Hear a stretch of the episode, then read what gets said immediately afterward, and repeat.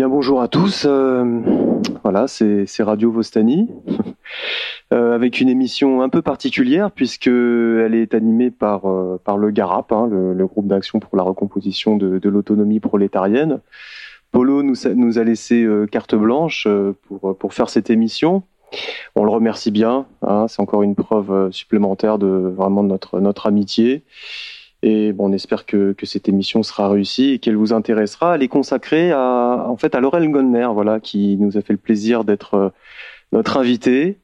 Il va nous euh, exposer. Euh, on va essayer de, de le faire parler en profondeur, hein, voilà, sur sur sa pensée, sur ce qu'il a sur ce qu'il a développé depuis des décennies au sujet du capitalisme et puis de différents mouvements politiques. Donc euh, on, va présenter Lorraine. Hein. Lorraine, ça fait euh, ça fait dix ans qu'on est en contact au moins. Euh, voilà, tu es venu à plusieurs reprises sur Paris.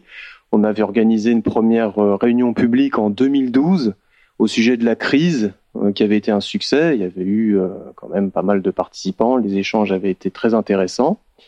Tu étais revenu en 2015 où tu nous avais parlé de la situation en Chine euh, un pays qui t'intéresse énormément. Tu auras certainement l'occasion de nous, en parler là. et puis, euh, et puis bah, aujourd'hui, voilà, tu, tu es à, nos côtés, un, nouveau séjour euh, en Europe là que tu es en train de faire depuis plusieurs semaines. Là, ça fait ça fait six semaines que, que tu parcours différents pays. Oui, plus ou moins. voilà, alors Lorraine, tu es, un, es un théoricien engagé. On va dire que tu es, loin des, des marxistes académistes euh, qui, peuvent s'enfermer dans des, discussions euh, marxologiques. Tu essayes toujours d'allier la théorie avec euh, l'engagement au concret dans la lutte des classes. C'est d'ailleurs un des aspects de, de ton travail qui, qui nous intéresse hautement.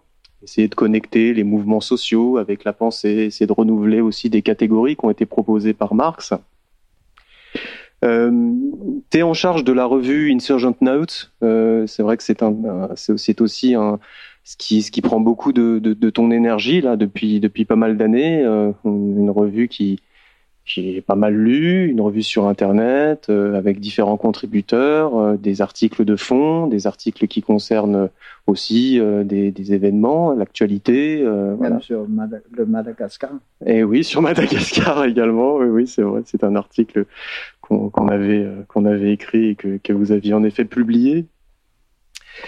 Euh, tu as une approche qui est, sous le signe euh, de, de, la dialectique de la totalité concrète, hein. c'est-à-dire que tu abordes les phénomènes, les périodes historiques, euh, les, les tendances lourdes qu'elles recèlent, toujours en tentant de connecter ces, ces, différents niveaux du réel. Tu te gardes de sombrer dans l'adhésion aux catégories d'analyse bourgeoise, comme celle procédant de la macroéconomie, par exemple, ou de la sociologie. Ça fait pour autant de toi un marxologue reclus dans, sa bibliothèque, installé dans sa chaire universitaire, ou encore versant dans l'autosatisfaction cuistre hein, d'une mondanité radicale qui se plaît à décortiquer Marx, il faudrait plutôt le dire, euh, le déchiqueter, sur le soi-disant cadavre de la, la classe ouvrière. Euh, tu t'attaches au contraire à ancrer ta pensée dans la lutte des classes, conservant au passage la fidélité à la potentielle capacité révolutionnaire du sujet historique prolétarien. Et c'est vrai que c'est pas vraiment en vogue hein, à notre époque puisqu'on a beaucoup de soi-disant radicaux qui préfèrent enterrer euh, le, sujet euh, prolétarien. Donc tu t'essayes ainsi de manier enquête historique, euh, intervention dans les mouvements sociaux, tu auras certainement l'occasion de nous en parler, et puis une critique à partir des événements contemporains, de l'actualité comme on l'a dit. ça fait de toi un activiste intellectuel, ou on pourrait dire même un intellectuel activiste, dont les travaux sont pour nous incontournables, puisque euh, voilà, ils, ils participent euh, à nourrir euh, intellectuellement ceux qui souhaitent qu'un assaut révolutionnaire ait une chance de vaincre.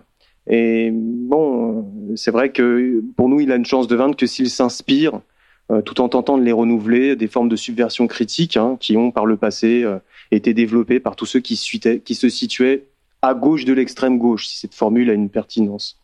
Est-ce que pour commencer cette émission, tu pourrais un petit peu nous retracer, alors brièvement, ton parcours politique pour qu'on puisse, voilà, un petit peu plus précisément te, situer?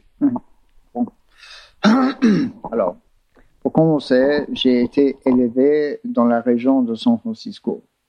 et sans le savoir, c'était une expérience assez exceptionnelle dans la mesure où la région de San Francisco à cette époque-là était très singulière aux États-Unis.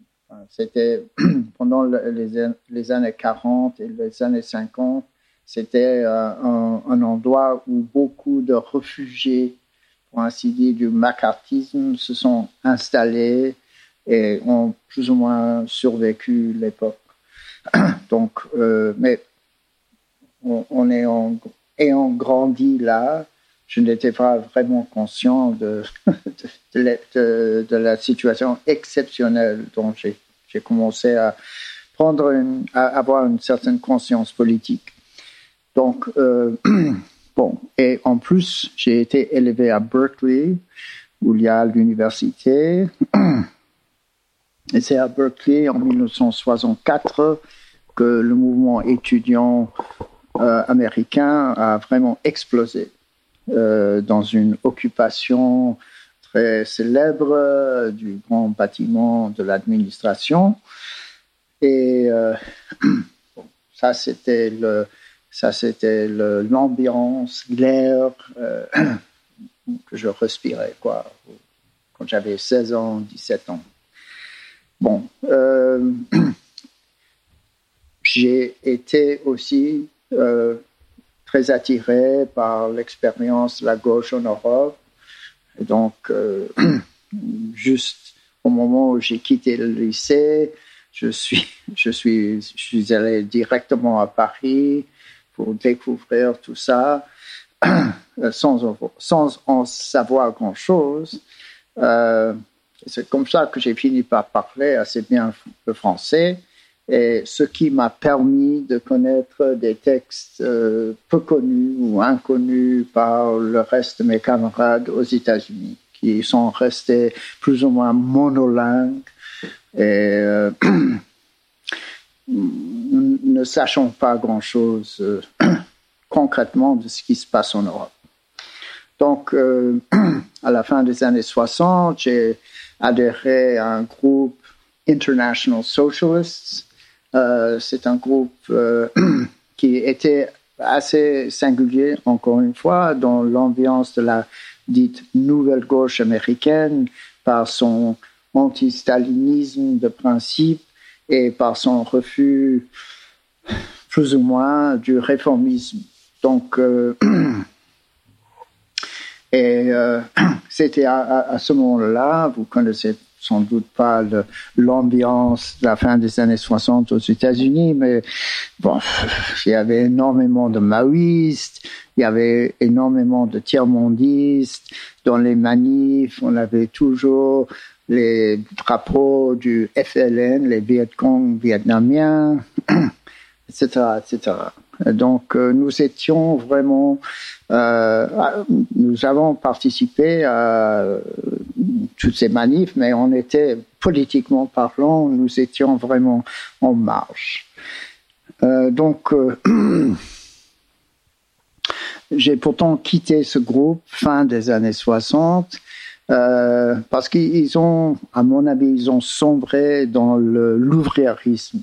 Et la grande majorité des camarades sont partis travailler à Détroit Détroit, c'est à l'époque, c'était le grand centre de la classe ouvrière industrielle. Euh, mais euh, une fois arrivés là, ils étaient euh, obligés de commencer à participer à une politique syndicale de gauche, à mon avis, pas très intéressant. Et donc, pour cela et pour d'autres raisons, je n'ai pas, je n'ai pas marché avec. Euh, donc, à cette époque-là, c'est-à-dire début des années 70, j'ai commencé à découvrir vraiment euh, l'œuvre de Rosa Luxembourg et surtout son livre euh, L'accumulation du capital, qui m'a vraiment beaucoup marqué. Et euh, à partir de ce moment-là, pendant toutes les années 60, euh, bah, j'avais des, des, camarades, des collègues, des gens avec qui je discutais, mais euh, je, n'étais pas du tout organisé et fort heureusement parce que la plupart des organisations d'extrême gauche et de l'ultra gauche étaient en déclin. Et c'était pas une, c'était pas une jolie époque à vivre. Donc, j'ai commencé à, c'était à cette époque-là aussi, à partir de Rosa Luxembourg, que, j'ai lu Les Trois tonnes du Capital. Et j'ai commencé vraiment à apprécier euh, ce que Marx appelait la critique de l'économie politique, pour ne pas confondre avec l'économie euh, dans le sens vulgaire. Euh, entre-temps, j'ai j'ai déménagé vivre à la côte est, à New York, et ensuite à Boston et Cambridge. Euh, et euh, j'ai continué à, poursuivre mon chemin. Enfin, j'ai, j'ai été très intéressé par le mouvement au Portugal, euh, milieu des années 70. J'ai écrit un long texte là-dessus. Euh, j'ai été aussi assez emballé par le mouvement ouvrier espagnol et par la suite j'ai écrit aussi là-dessus. Euh, Parce que, enfin, de, mon point de vue à New York, c'était en général bien plus intéressant que ce qui se passait concrètement aux États-Unis.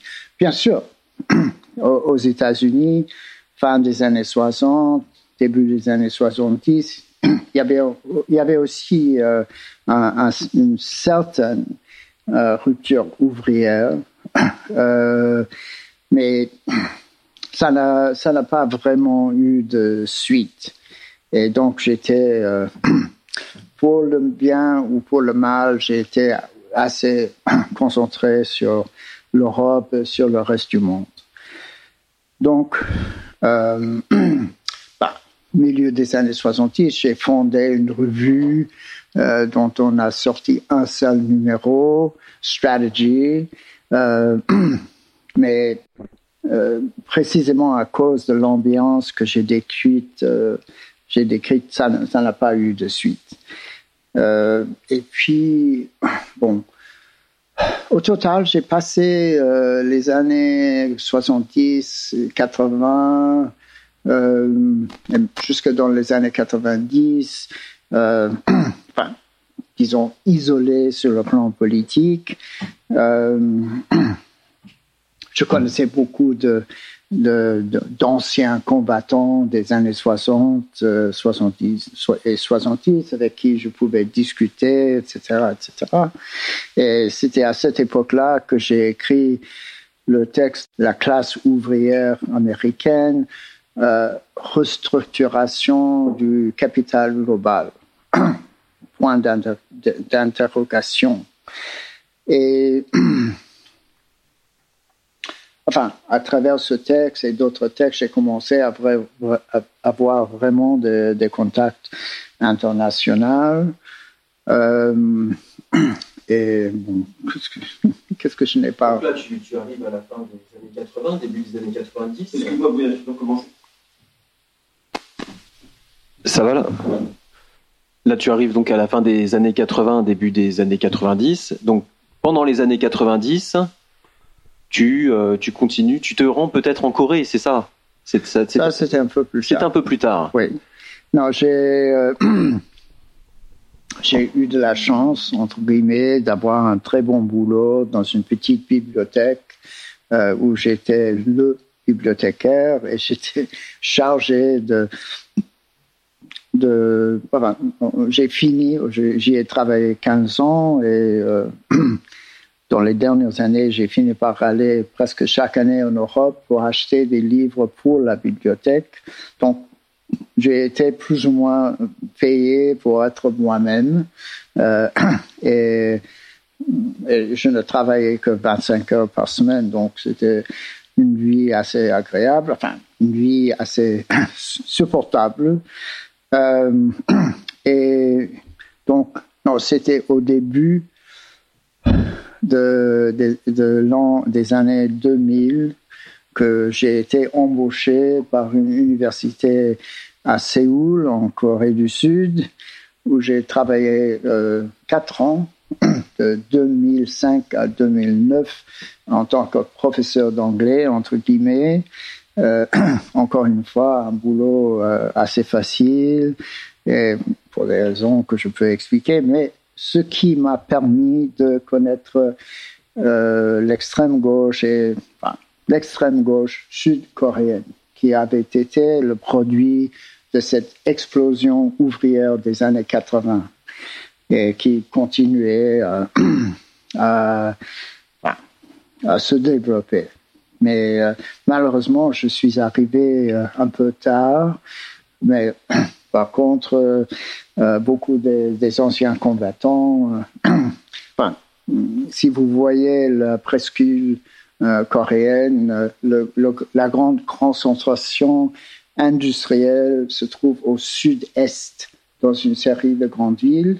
Et c'est là où j'ai pu faire la connaissance de, beaucoup de gens. C'était, à la différence de l'Occident, c'était une, c'était un pays où la, l'industrialisation, entre guillemets, de la part des, des militants d'extrême gauche euh, des années avant avait plus ou moins réussi. Enfin, ces, gens-là, euh, à la différence, par exemple, de mes camarades de Berkeley, ont réussi à établir des réseaux, des publications, des interventions dans la classe ouvrière coréenne elle-même. Et euh, donc, les connaître était un, grand, un grand plaisir, un grand luxe. Ça m'a appris beaucoup de choses et ça m'a mis sur la piste de l'Asie en général. Et donc, euh, de ces, dernières années, euh, depuis quatre ou cinq ans, j'ai commencé un, grand projet de recherche sur la Chine et sur la classe ouvrière chinoise, et en plus l'étude du chinois, euh, qui n'est pas l'espagnol, qui n'est pas l'italien, mais quand même, euh, j'ai fait des progrès, surtout parce que comme vous pouvez vous imaginer, euh, le vocabulaire coréen est plein de mots chinois. Donc, j'ai commencé déjà avec, euh, ah, disons, un millier de mots. Et euh, bon, avec euh, une dizaine de camarades, vers 2010, j'ai, on, a fondé ensemble le, notre journal Insurgent Notes, Notes d'insurgés. Euh, mais euh, au cours de, la dernière décennie, la plupart des gens qui ont fondé la revue ont disparu euh, pour des raisons différentes. Et on continue, on, on, on, est encore trois à, le publier. On, vient de publier notre 18e numéro, ce qui n'est pas mauvais pour un, petit groupe comme ça. et euh, on a essayé, euh, quand c'était possible, d'intervenir euh, dans des luttes concrètes à New York. Nous sommes tous à, à New York et enfin, chaque fois qu'il y avait des grèves, des employés publics, des mobilisations de ce genre, on a réussi à intervenir, mais je, je, dois avouer qu'ayant distribué des milliers de tracts, nous n'avons rencontré personne. Euh, on a eu, bien sûr, dans les manifs, des conversations intéressantes, mais pas plus. Et bon, pour, quant à mon parcours politique, c'est plus ou moins là où j'en suis. Alors, on aura certainement l'occasion de parler euh, un peu plus tard de la situation aux États-Unis oui. et puis des perspectives euh, qu'elle peut euh, ouvrir en lié aux, aux, situations dans le reste du monde. Mais excuse-moi, mais il faut que je mentionne que les États-Unis, euh, New York, c'est pas vraiment les oui, États-Unis. Oui, oui. C'est vraiment, non, je, je vous assure, c'est un monde à, à part. C'est ce qui se dit. Euh, c'est une grande ville d'immigrés avec une centaine de langues étrangères. Euh, et euh, par exemple, dans les élections de 2016, euh, il y avait, je crois que c'était 15% de la population de New York a voté pour Trump. Donc, euh, dans mon expérience personnelle, je, n'ai jamais rencontré quelqu'un qui soutenait Trump. Donc, pour tout ça, pour souligner le fait que bah, New York est vraiment loin euh, d'être une ville typique des États-Unis. Alors bon, on en discutera peut-être euh, tout à l'heure, un petit peu, un, petit peu plus loin dans, l'émission. Là, ce qui nous intéresserait présentement, ça serait que euh, tu, nous, tu, nous parles un peu de ton approche singulière du capitalisme par rapport à ce qui se fait à l'extrême gauche. Nous, quand on a lu, par exemple, bah, l'ouvrage que, que, tu citais tout à l'heure, La classe ouvrière américaine, restructuration du capital global, recomposition du terrain de classe, euh, on, s'aperçoit que euh, tu, as vraiment une, approche qui euh, rappelle que le, capital de Karl Marx est une, phénoménologie. Est-ce que le fait de considérer cet ouvrage comme un ouvrage en construction, comme un ouvrage qui n'est pas achevé, euh, est-ce que euh, c'est important euh, par rapport à, la vision du capitalisme qu'on peut, qu'on peut avoir? Bon.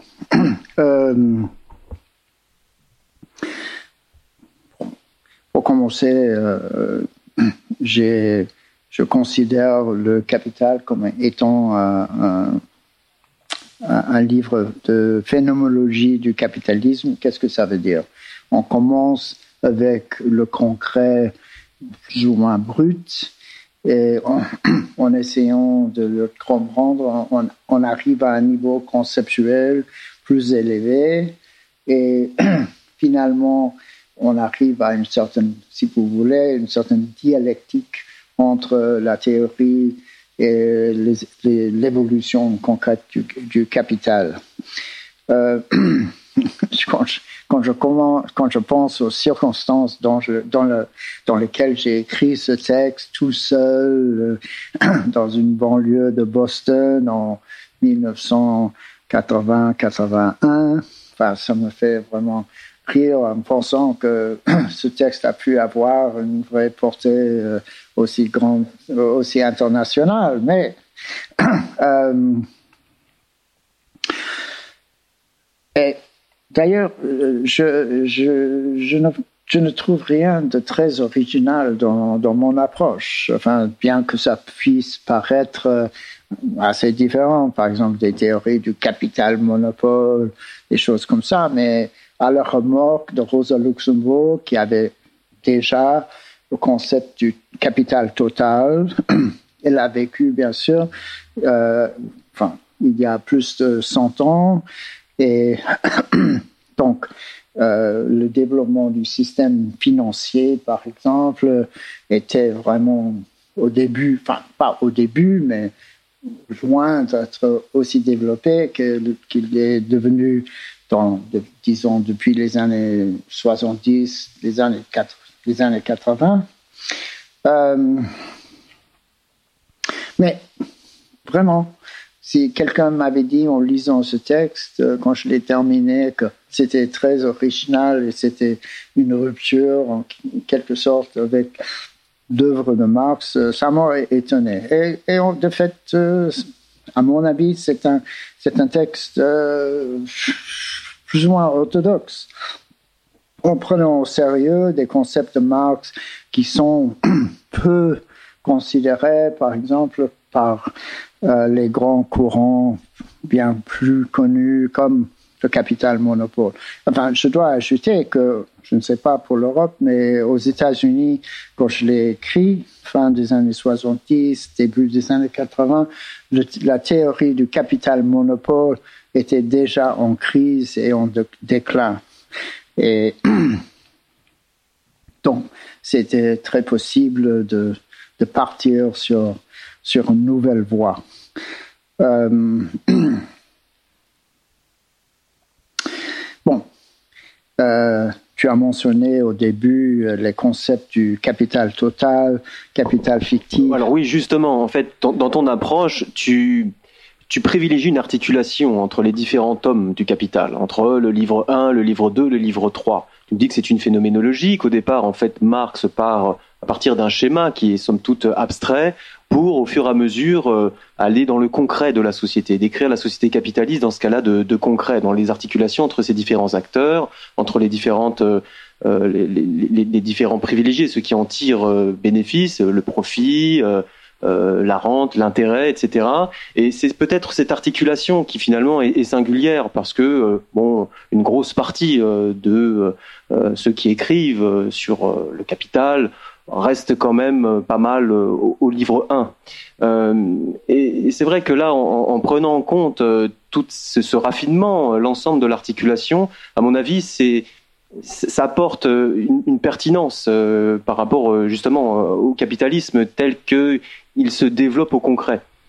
C'était en cela peut-être que la phénoménologie là dans sous ta plume, elle, elle prend un, un, aspect un aspect perspicace, pertinent. D'accord. Bon, euh, à, mon avis, euh, pour revenir à ce que je disais tout à l'heure, euh, je trouve qu'il n'y a pas grand-chose d'original dans mon approche.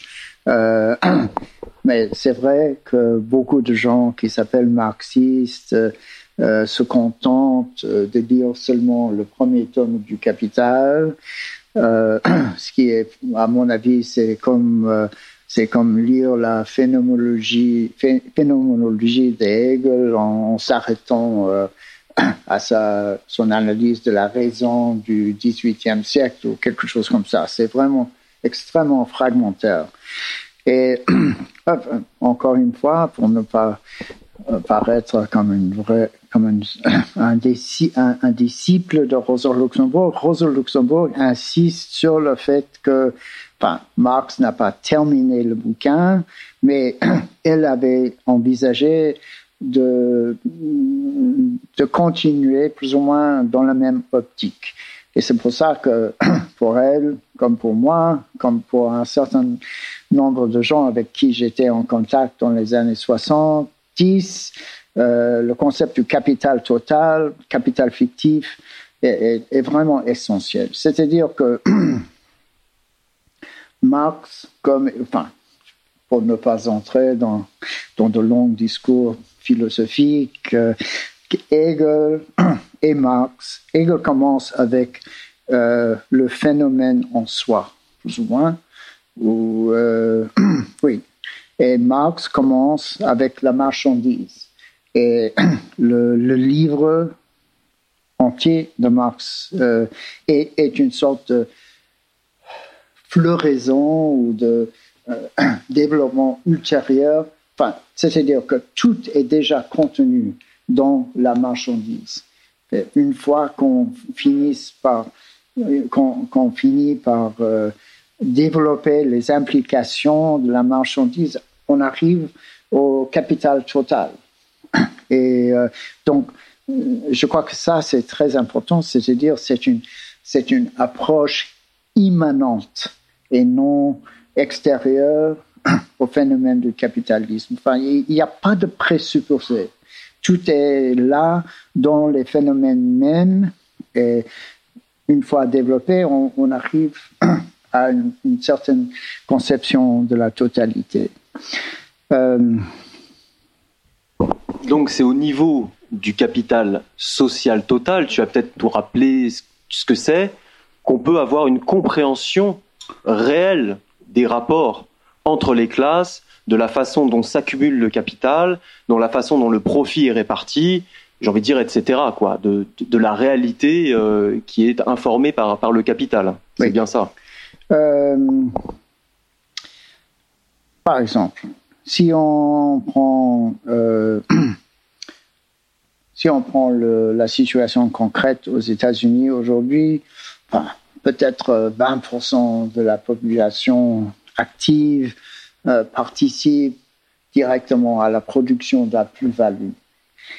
Donc, pour comprendre le reste de la société, il faut avoir vraiment une vision de comment la comment se fait la distribution de la plus-value euh, dans d'autres classes, d'autres, enfin, surtout dans d'autres couches. Euh, bien sûr, on ne peut pas comprendre la situation de l'économie américaine aujourd'hui, euh, indépendamment de l'économie globale. Mais quand on commence à considérer le, nombre de fonctionnaires d'État, de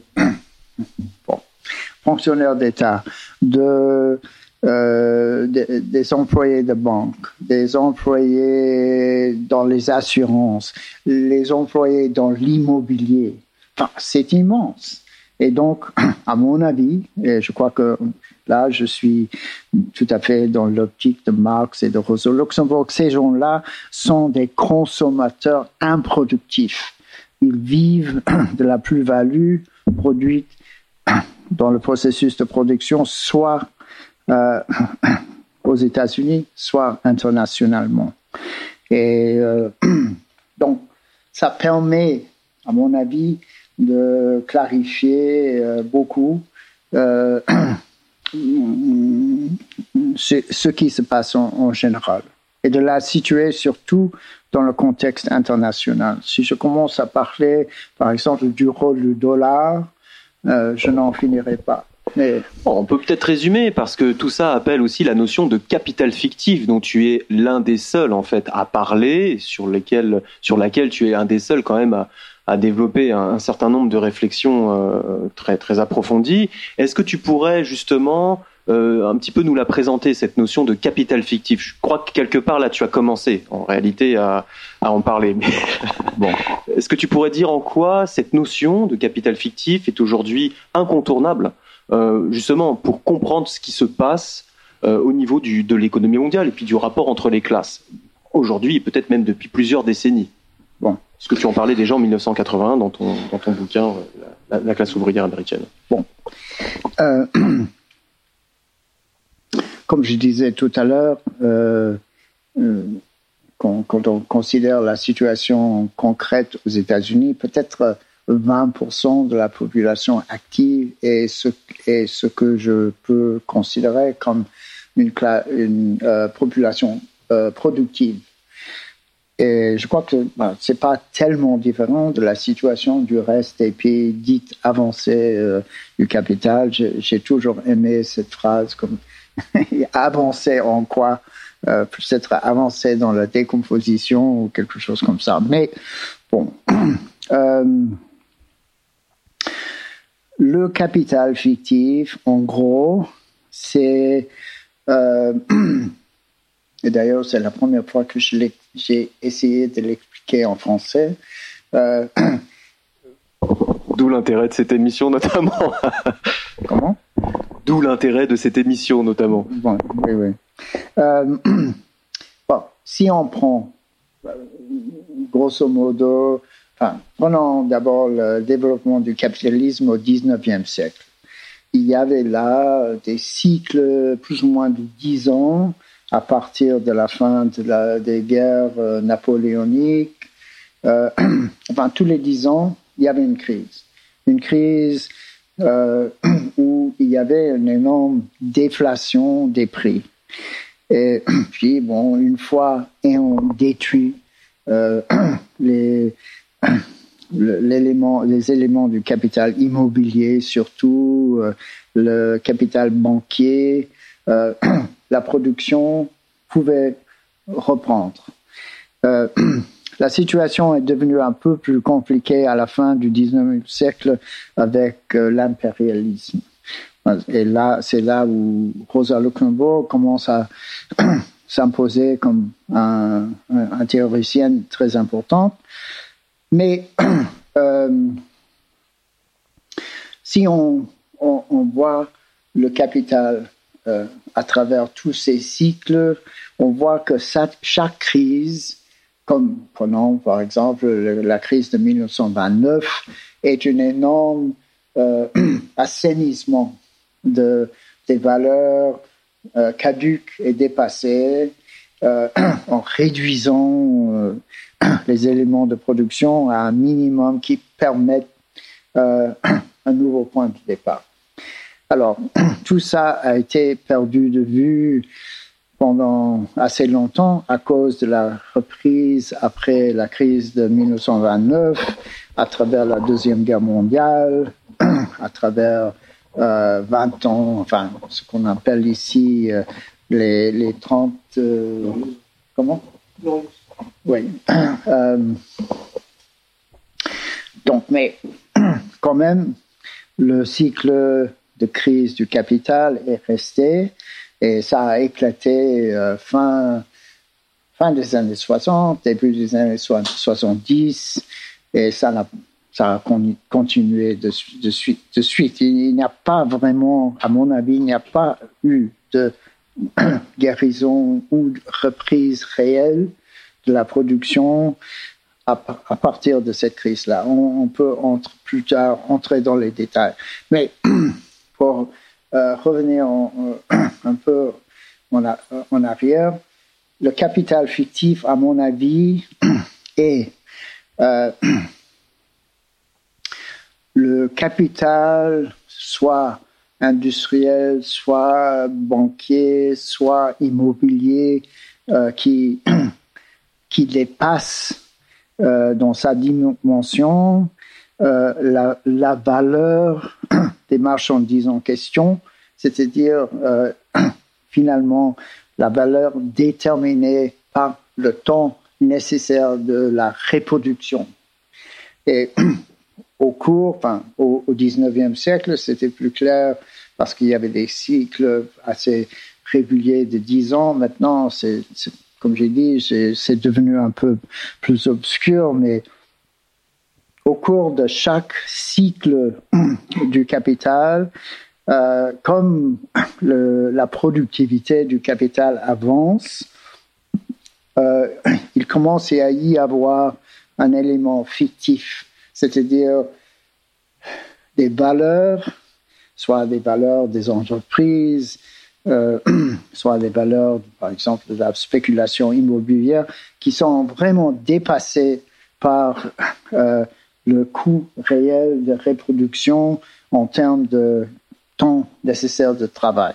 Et à mon avis, chaque crise est une, une sorte de retour à la réalité euh, où euh, beaucoup, beaucoup de, de valeurs euh, excédentes sont détruites. Et donc, pour permettre de partir au zéro. Mais cette fois-ci, depuis la crise de 73 au XXe siècle, euh, il n'y a jamais vraiment eu une crise définitive qui a démoli euh, toutes ces valeurs dépassées. Et donc, avec chaque réflation, de l'économie à partir de l'économie américaine, mais aussi au niveau, au, niveau national, international, euh, l'élément fictif est resté et a, grandi. Euh, bon. Et pourquoi fondamentalement? Pourquoi est-ce que cette fois-ci, euh, l'élément fictif a, a, continué de se développer? Pourquoi est-ce qu'il n'y a pas eu cette destruction qu'il y avait auparavant? Et ah. qui s'est notamment traduit par des crises, comme tu l'as rappelé, mais aussi par des grandes guerres, par deux guerres euh, quasiment apocalyptiques, les deux guerres mondiales. Je, dirais euh, grosso modo que euh, les capitalistes dans leur ensemble ont bien compris les dangers d'un effondrement total du système et que pour eux, la possibilité d'une réflation aussi artificielle fut-elle, était un, alternatif, euh, une meilleure alternative à une crise qui aurait vraiment euh, été une répétition de, la crise des années 30. Euh, je crois que ça, c'est ça la, raison fondamentale. Excuse-moi, mais il y a aussi de, la nouveauté dans le système de l'accumulation mondiale avec euh, l'arrivée euh, sur le marché euh, international global de nouveaux pays comme pour commencer avec la Chine qui pendant très longtemps, a produit aussi, dans la mesure où la dévalorisation de l'ancien capital consiste à réduire les prix, c'est, au fond, c'est un mouvement de déflation. Euh, voilà la Chine euh, qui produit pendant des décennies des biens de consommation euh, bon marché, euh, les mettre sur le, sur le marché global. Donc, je crois que la Chine, surtout, et un certain nombre d'autres pays dits du tiers-monde, ont contribué à stabiliser le système. voilà. Donc, pour résumer, hein, tu, tu, tu, corriges hein, si c'est pas ça, on a un capital fictif qui se développe, qui grossit, et on a malgré tout une dévalorisation qui s'effectue en permanence, mais dans des formes nouvelles à partir du milieu des années 70, puisqu'elle ne passe pas par des dévalorisations très brutales, notamment au travers de très graves crises ou, des guerres. Est-ce que tu peux nous dire euh, comment ça se passe réellement? Parce que dans ton bouquin et par la suite, tu parles beaucoup de pillage, tu parles beaucoup de réduction du capital variable, c'est-à-dire des salaires, en dessous du niveau de reproduction sociale, c'est-à-dire en fait en dessous de euh, ce qui pourrait permettre au capital variable de se recomposer, des générations prolétariennes de euh, voir le jour euh, en bénéficiant des mêmes niveaux de vie, etc., voire des, de niveaux de vie supérieurs à celles de, de leurs anciens, de, des précédentes générations. Est-ce que tu peux nous expliquer, euh, voilà, un petit peu en quoi consiste ce pillage, comment tout cela s'articule sous, sous le joug de cette nouvelle dévalorisation finalement, dans laquelle on est depuis 40 ans? Et mmh. après, on parlera peut-être de ce qui s'est enclenché à partir de 2008, ou plutôt ce que 2008 a pu exprimer ouais. bon. dans ce schéma-là. c'est une question un peu complexe, mais on est un peu là pour ça. Hein. tu, es un très bon lecteur de mes textes. Euh, tu, me rappelles pas mal de choses. Euh, alors, le pillage. Euh, qu'est-ce que le pillage au fond, c'est c'est la c'est l'échange entre le capital et la force la force de travail soit ouvrière soit paysan etc euh, qui n'est pas enfin, pour revenir encore une fois en arrière euh, la théorie de Marx au fond est, est une théorie de l'échange d'équivalents euh, c'est ça le capitalisme. Le capitalisme, Marx a rejeté euh, toutes les théories du capitalisme monopole, enfin, toutes les explications du 19e siècle qui expliquaient le profit par, par exemple, vendre des produits au-delà de leur valeur. Marx a rejeté tout ça. Il a dit non. Ce qui s'échange vraiment dans l'accumulation capitaliste, c'est un échange d'équivalent entre le capital et le prix du travail. Donc le prix du travail, c'est quoi? C'est le prix qui permet à la classe ouvrière, surtout, de se reproduire à un niveau euh, adéquat pour un nouveau cycle, de, euh, nouveau cycle de circulation, d'accumulation. Donc c'est c'est vraiment tout à fait contraire à toutes les théories du monopole, toutes les théories euh, de la manipulation euh, des prix, etc., par les capitalistes. Il s'agit d'un échange d'équivalent.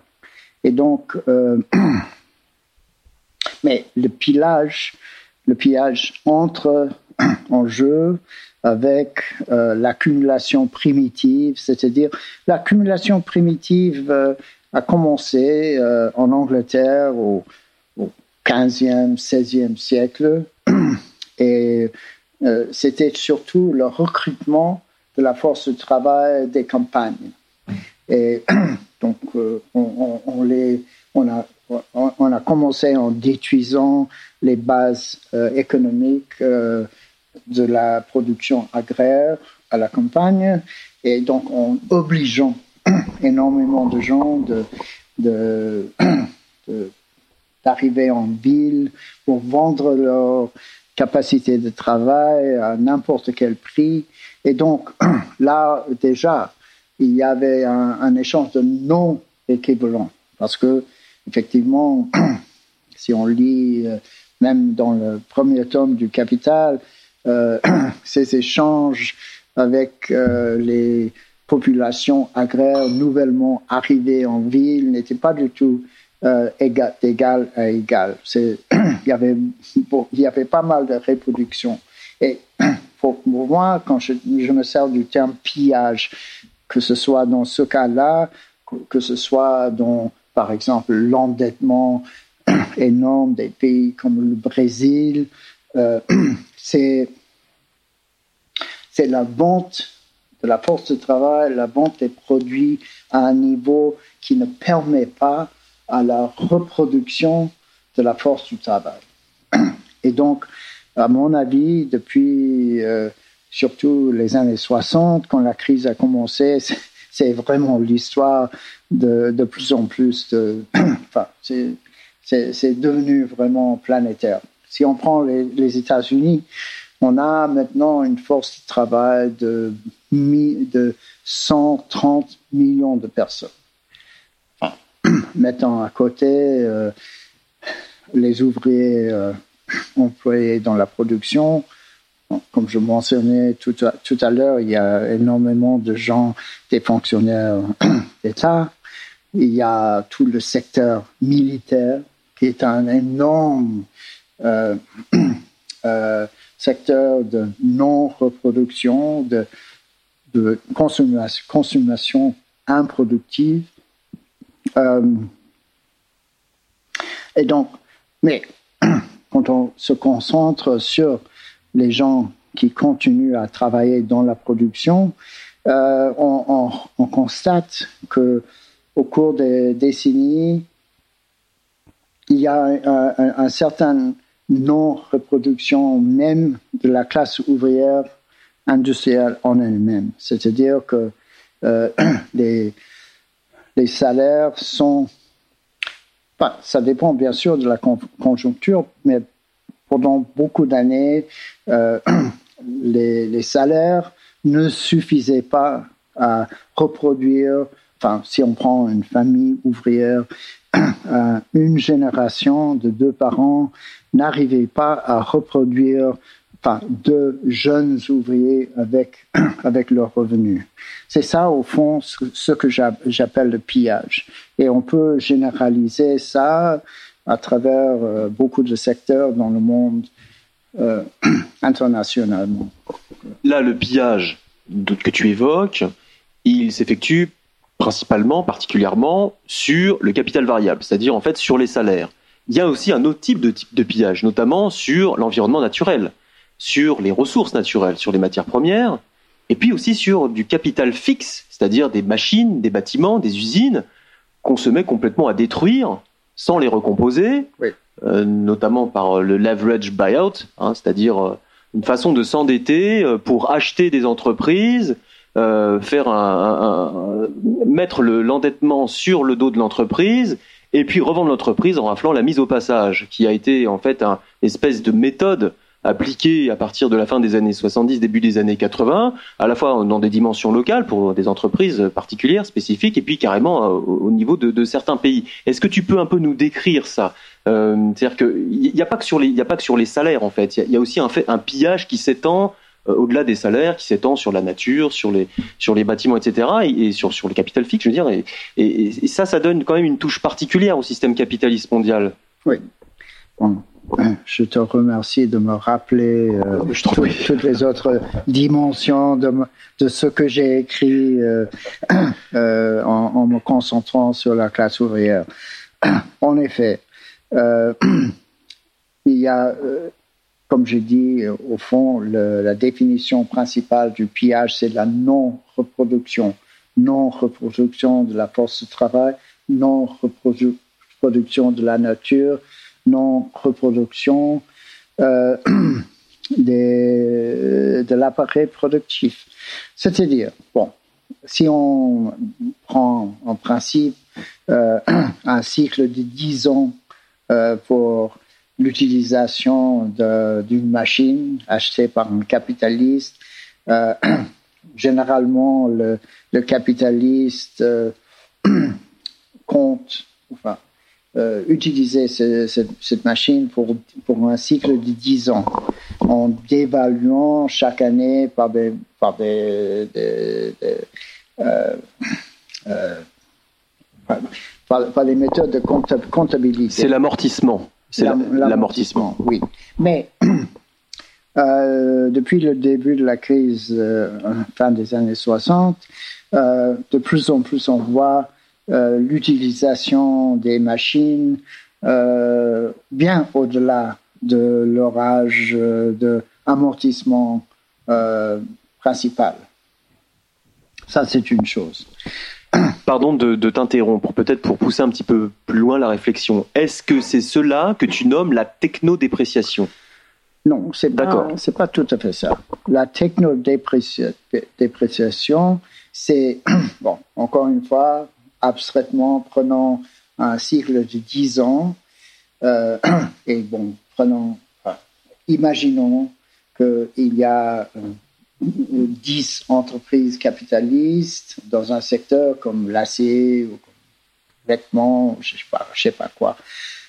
Si un des capitalistes investit euh, dans une nouvelle technologie beaucoup plus productive que la technologie des autres, par définition, sa production est capable de dévaloriser, dévaloriser euh, la production des autres, des, autres secteurs.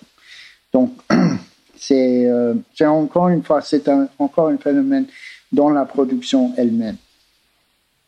Mais euh, prenons le cas de la nature. Qu'est-ce que ça veut dire reproduire la nature? Dans l'agriculture, par exemple, c'est assez évident.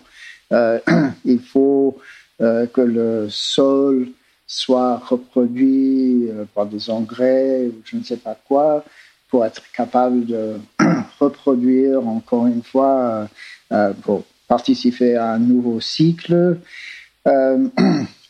en, ce qui concerne des ressources naturelles comme disons le charbon, prenons l'exemple du charbon, c'est plutôt l'innovation technique euh, par les capitalistes qui permet à exploiter euh, des ressources naturelles à un niveau plus élevé. C'est oui, enfin c'est c'est un, un autre phénomène de reproduction.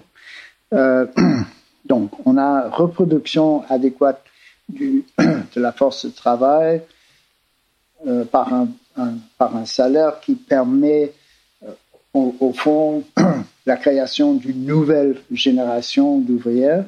Euh, avec les machines, c'est euh, un revenu approprié pour une, entreprise capitaliste d'investir de, nouveau dans de nouvelles technologies. Et en, ce qui concerne la nature, euh, c'est, ce sont des innovations technologiques qui permettent de euh, continuer, par exemple, dans le charbon, euh, de, d'accumuler suffisamment de charbon pour que, continuer le processus de production. Je, j'ai l'impression de m'exprimer mal, mais en gros, je crois que c'est ça. Non, non, non, c'est très clair, c'est très clair. Et puis, on est là aussi pour euh, un peu te, un peu t'aider à, à, nous, à nous présenter les, les, les choses de, de, façon très, très claire. Euh, donc, peut-être pour résumer, en fait, cette non-reproduction euh, du capital qui, bon, auparavant, comme on l'a dit, s'exprimait au travers de, de, de, dévalorisation brutale et qui aujourd'hui est passée par une, une, forme de dévalorisation rampante. Elle est basée donc sur du, du pillage aujourd'hui, euh, c'est-à-dire un, un non-échange d'équivalent. On va piller, on ne reproduit pas des générations entières. On va par exemple chercher comme euh, tu, le disais, notamment des, travailleurs qui n'ont, dont l'éducation, dont, dont le, euh, une partie de la vie n'a pas été prise en charge par le système pour les intégrer dans le rapport de, production, dans le rapport de valeur. On va aussi détruire la nature sans envisager de, la renouveler. On va détruire des bâtiments, on va détruire des usines, etc. On délocalise aussi en fait des appareils de production qui coûtaient très cher, donc capital à reproduire coûtait extrêmement cher dans des régions où il coûte moins cher. Euh, est-ce que tu peux nous dire en quoi ça c'est lié au capital fictif? C'est-à-dire que on a l'impression que ça c'est un bout de la chaîne et que de l'autre côté il y a du capital fictif. Moi, si je comprends bien, en fait, ce capital fictif c'est du capital qui aurait dû être détruit, mais qui est maintenu un petit peu en l'air. Hein, c'est de la réclamation sur la richesse grâce en fait à ce pillage. Est-ce que c'est ça? Oui, c'est ça. D'accord. En fait, c'est-à-dire que, enfin, la tendance générale du capital, c'est une tendance euh, vers le bas par euh, l'augmentation de la productivité de travail, de, travail, qui finit par abaisser euh, les prix. Donc, c'est un, un, un problème pour le capital dans la mesure où euh, ça, ça, risque de euh, finir dans une déflation générale. Euh, une déflation, on le rappelle, hein, c'est la baisse des prix. Hein, c'est la déflation, c'est la baisse des prix. D'accord. donc, à mon avis, la dévalorisation, à mon avis, c'est inhérent, c'est, ça fait partie du processus capitaliste de production en général tout le temps. Le, le, problème euh, est que les capitalistes, dans leur ensemble, comprennent euh, au moins vaguement ce, ce, danger. Et à travers le système financier en, particulier, ils, font ce qu'ils peuvent pour éviter cette déflation euh, définitive et générale. Et donc, c'est ça qui maintient le capital fictif. Euh, on, si on, parce qu'il faut toujours comprendre que la, le, le, le, le, domaine de la production dans la reproduction générale du capital n'est qu'une partie. Et que, surtout aujourd'hui, quand il y a autant de gens qui ne travaillent pas dans la production, euh, c'est euh, ça peut paraître comme euh, euh, quelque chose de pas très important, mais au fond, c'est essentiel et c'est essentiel dans, le maintien de toute la consommation improductive euh, du système. Alors, je voudrais m'arrêter deux secondes là-dessus, sans entrer dans des débats marxologiques. Euh, là, tu parles de, production, de non-reproduction, de, consommation productive. Ça renvoie en fait à la production de valeur, peut-être pour que les auditeurs comprennent. C'est-à-dire que, euh, je sais pas moi, si euh, là les auditeurs pourraient se dire, bah, moi je, livre des pizzas ou, je suis coiffeur ou bon, je suis, travailleur productif quoi. là, en quoi est-ce que c'est pas forcément justement du travail productif et qu'est-ce que réellement le, le travail productif de valeur. Est-ce que tu peux nous expliquer ce que c'est? D'abord, des pizzas, euh, c'est un bon exemple. Euh, une pizza consommée par un ouvrier euh, pour reproduire sa force de travail, c'est une consommation productive. Alors que la pizza consommée par toute une série de couches extérieures à la production, c'est autre, autre chose. La question n'est pas forcément la marchandise en elle-même, mais plutôt le circuit. À partir de la production jusqu'à la consommation. Est-ce que ça renforce la force de travail? Est-ce que c'est c'est un coût? C'est quelque chose de marginal à la force de travail? C'est vraiment, est-ce que, parce que la consommation, on cet exemple banal, la consommation de pizza par un ouvrier par la famille d'un ouvrier est une chose et sa consommation par euh, des banquiers, par exemple, c'est tout à fait autre chose. Donc c'est vraiment, on peut comprendre, sans entrer dans l'idéologie, on peut comprendre le schéma de Marx comme en quelque sorte une forme de, euh, de comment dit-on, euh, de comptabiliser euh, la production et le sort des productions dans la circulation totale.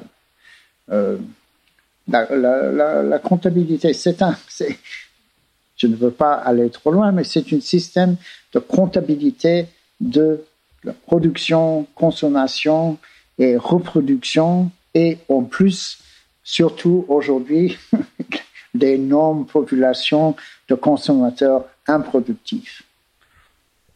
Donc des consommateurs improductifs qui font partie d'une population qui fondamentalement ne reproduit pas le système capitaliste. Ou plutôt le reproduit sous forme de coûts induits. C'est ça. C'est vrai. D'accord. Donc on a affaire aujourd'hui à... Excuse-moi, mais euh, ça ne veut pas dire qu'une bonne partie de cette population improductive n'est pas prolétaire. Enfin, ce sont des gens eh qui travaillent pour un salaire, etc. Et donc, euh, ils sont prolétaires comme des gens qui travaillent à l'usine, sauf que le, dans le schéma de reproduction du capital total, ils, occupent une place différente. Alors moi, en 2008, quand la crise s'est déclenchée, sans faire aucune, aucunement une apologie ou quoi que ce soit, j'ai vu une confirmation euh, de, de, tes analyses. Puisque on, là, on a vu que euh, du jour au lendemain, le système euh, a vraiment failli se casser la gueule. On avait un, marché interbancaire qui a failli être bloqué. il a failli se casser la gueule en raison de procédés spéculatifs qui voulaient. bon, ça a été le déclencheur avec les subprimes. On vendait des produits immobiliers à des catégorie de la population qui n'était pas solvable. Il y avait un effet de levier énorme, c'est-à-dire qu'on les faisait s'endetter énormément pour des rendements qui étaient beaucoup plus élevés que les rendements moyens au niveau des marchés. Et tout ça finit par se casser la gueule, notamment parce que ça s'est mêlé avec, ça c'était des produits pourris en fait, hein, des actifs pourris, avec en fait des actifs plus classiques, plus standards au niveau des banques, au niveau des marchés mondiaux. Et l'État est intervenu en dernière analyse pour sauver le système. Est-ce que tu peux nous parler un petit peu de l'État euh, dans, tout ce schéma? La, question de l'État, on en entend souvent parler de la part des anarchistes. Il y a refus de l'État parce que l'État, c'est l'autorité, euh, l'État, c'est la dépossession. c'est toujours très intéressant. On a du côté, en gros, des léninistes. Bon, je caricature un petit peu au passage, mais on n'est pas là pour euh, s'étaler sur sur les thèses euh, en provenance des léninistes. Mais bon, l'État, il faut le détruire, on va passer par euh, la transition. Et on a une grosse partie bon, qui, se, basera notamment sur des pans entiers de l'État qu'il faudra prendre en main. Et puis on a aujourd'hui, depuis euh, maintenant longtemps, une partie de la gauche qui nous dit l'État faut qu'il revienne au centre de l'économie pour mettre en place des politiques redistributives. Et pourtant là, en 2008, à partir de 2008, l'État est, redevenu visiblement ce qu'il a toujours été essentiellement, c'est-à-dire le gardien du rapport de valeur, le gardien du rapport d'exploitation, du gardien du rapport de production. Est-ce que tu peux un petit peu nous parler justement de l'État euh, dans, ce schéma de dévalorisation rampante, de pillage, etc. La forme qu'a pris l'État, on va dire, ces 40 dernières années. Je pense que tu as quelque chose d'un peu singulier à dire là-dessus. Enfin... ouais. Euh, avant d'aller plus loin dans l'analyse de tout ça, je crois qu'il faut commencer à parler du système euh, du dollar en tant, en que euh, monnaie d'échange international à partir de la deuxième guerre mondiale. Pourquoi? Parce que effectivement, c'est par la manipulation du dollar que l'État, surtout international, a pu euh, prolonger le processus de dévalorisation, l'éviter en quelque sorte. Euh, bon, grosso modo, euh, la crise du dollar a commencé déjà à la fin des années 50 comme une sorte de symptôme euh, d'une crise plus générale qui, qui commençait. Et en 68, euh, euh, cette crise est devenue palpable. C'est-à-dire que euh, les États-Unis, en tant que pays très consommateur, enfin de plus en plus, consommateur, parce qu'on produisait de moins en moins, euh, a distribué des dollars partout, euh, qui s'accumulaient dans les banques centrales. Et au moment où l'inflation aux États-Unis, fin des années 60, commence au début des années 70, a commencé à dépasser, euh, euh, enfin, a, commencé à devenir sérieux. Toutes les banques centrales du monde qui détenaient énormément de dollars commençaient à s'inquiéter parce que enfin, ils voyaient c'est comme c'est comme si on mettait 1000 dollars dans une banque et au cours de l'année suivante l'inflation explosait. Enfin c'est évident que euh, cette somme de dollars euh, perd, sa valeur. Et donc, on avait ça au niveau international, euh, donc avec un certain nombre d'affrontements entre les pays capitalistes. C'était la dissolution du système Bretton Woods qui a été organisé à la fin de la Deuxième Guerre mondiale.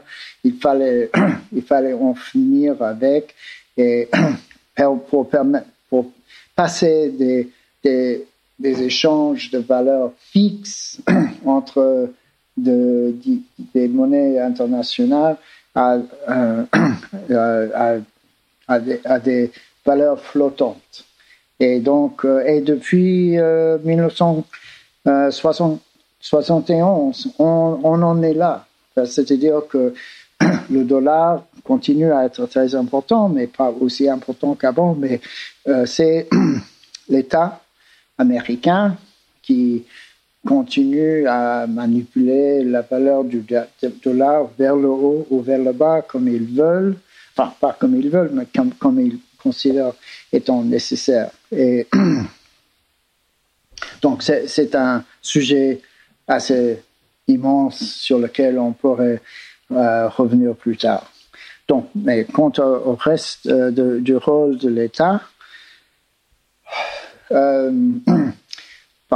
dans la production, dans le PIB euh, actuel aux États-Unis, je crois que l'État, et quand je dis État, c'est pas seulement l'État fédéral à Washington, mais aussi tous les 50 États, en plus d'énormément de villes euh, euh, représente 40% du PIB américain.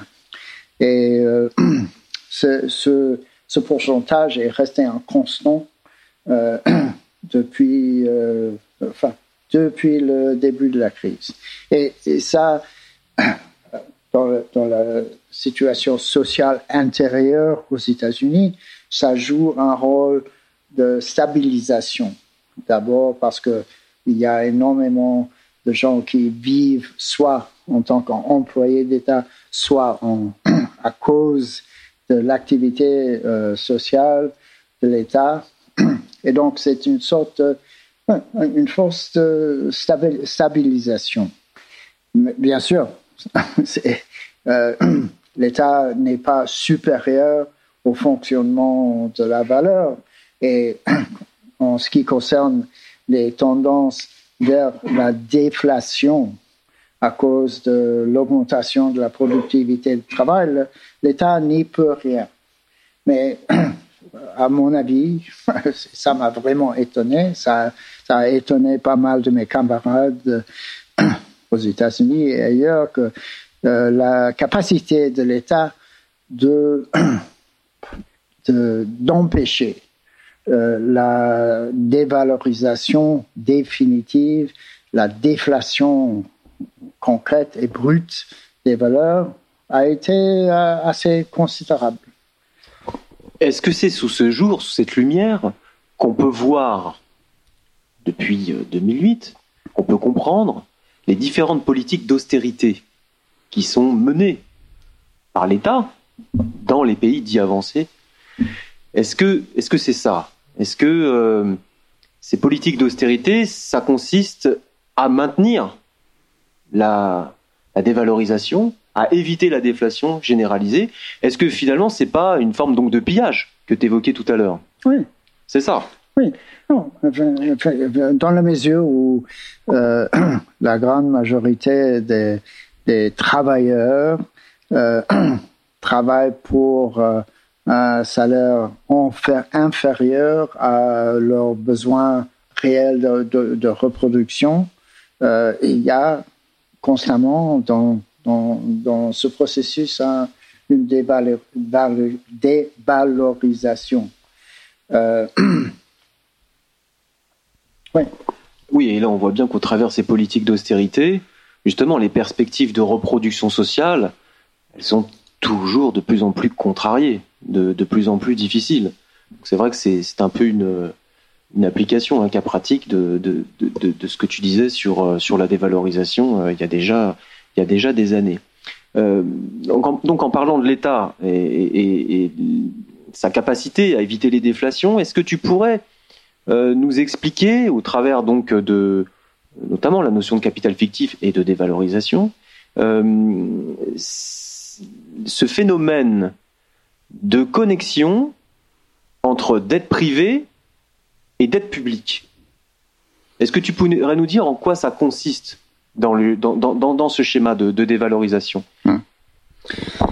bah, Grosso modo, euh, il me semble que la dette publique et surtout la, dette euh, du gouvernement fédéral aux États-Unis est, le moteur qui permet l'expansion de la dette privée.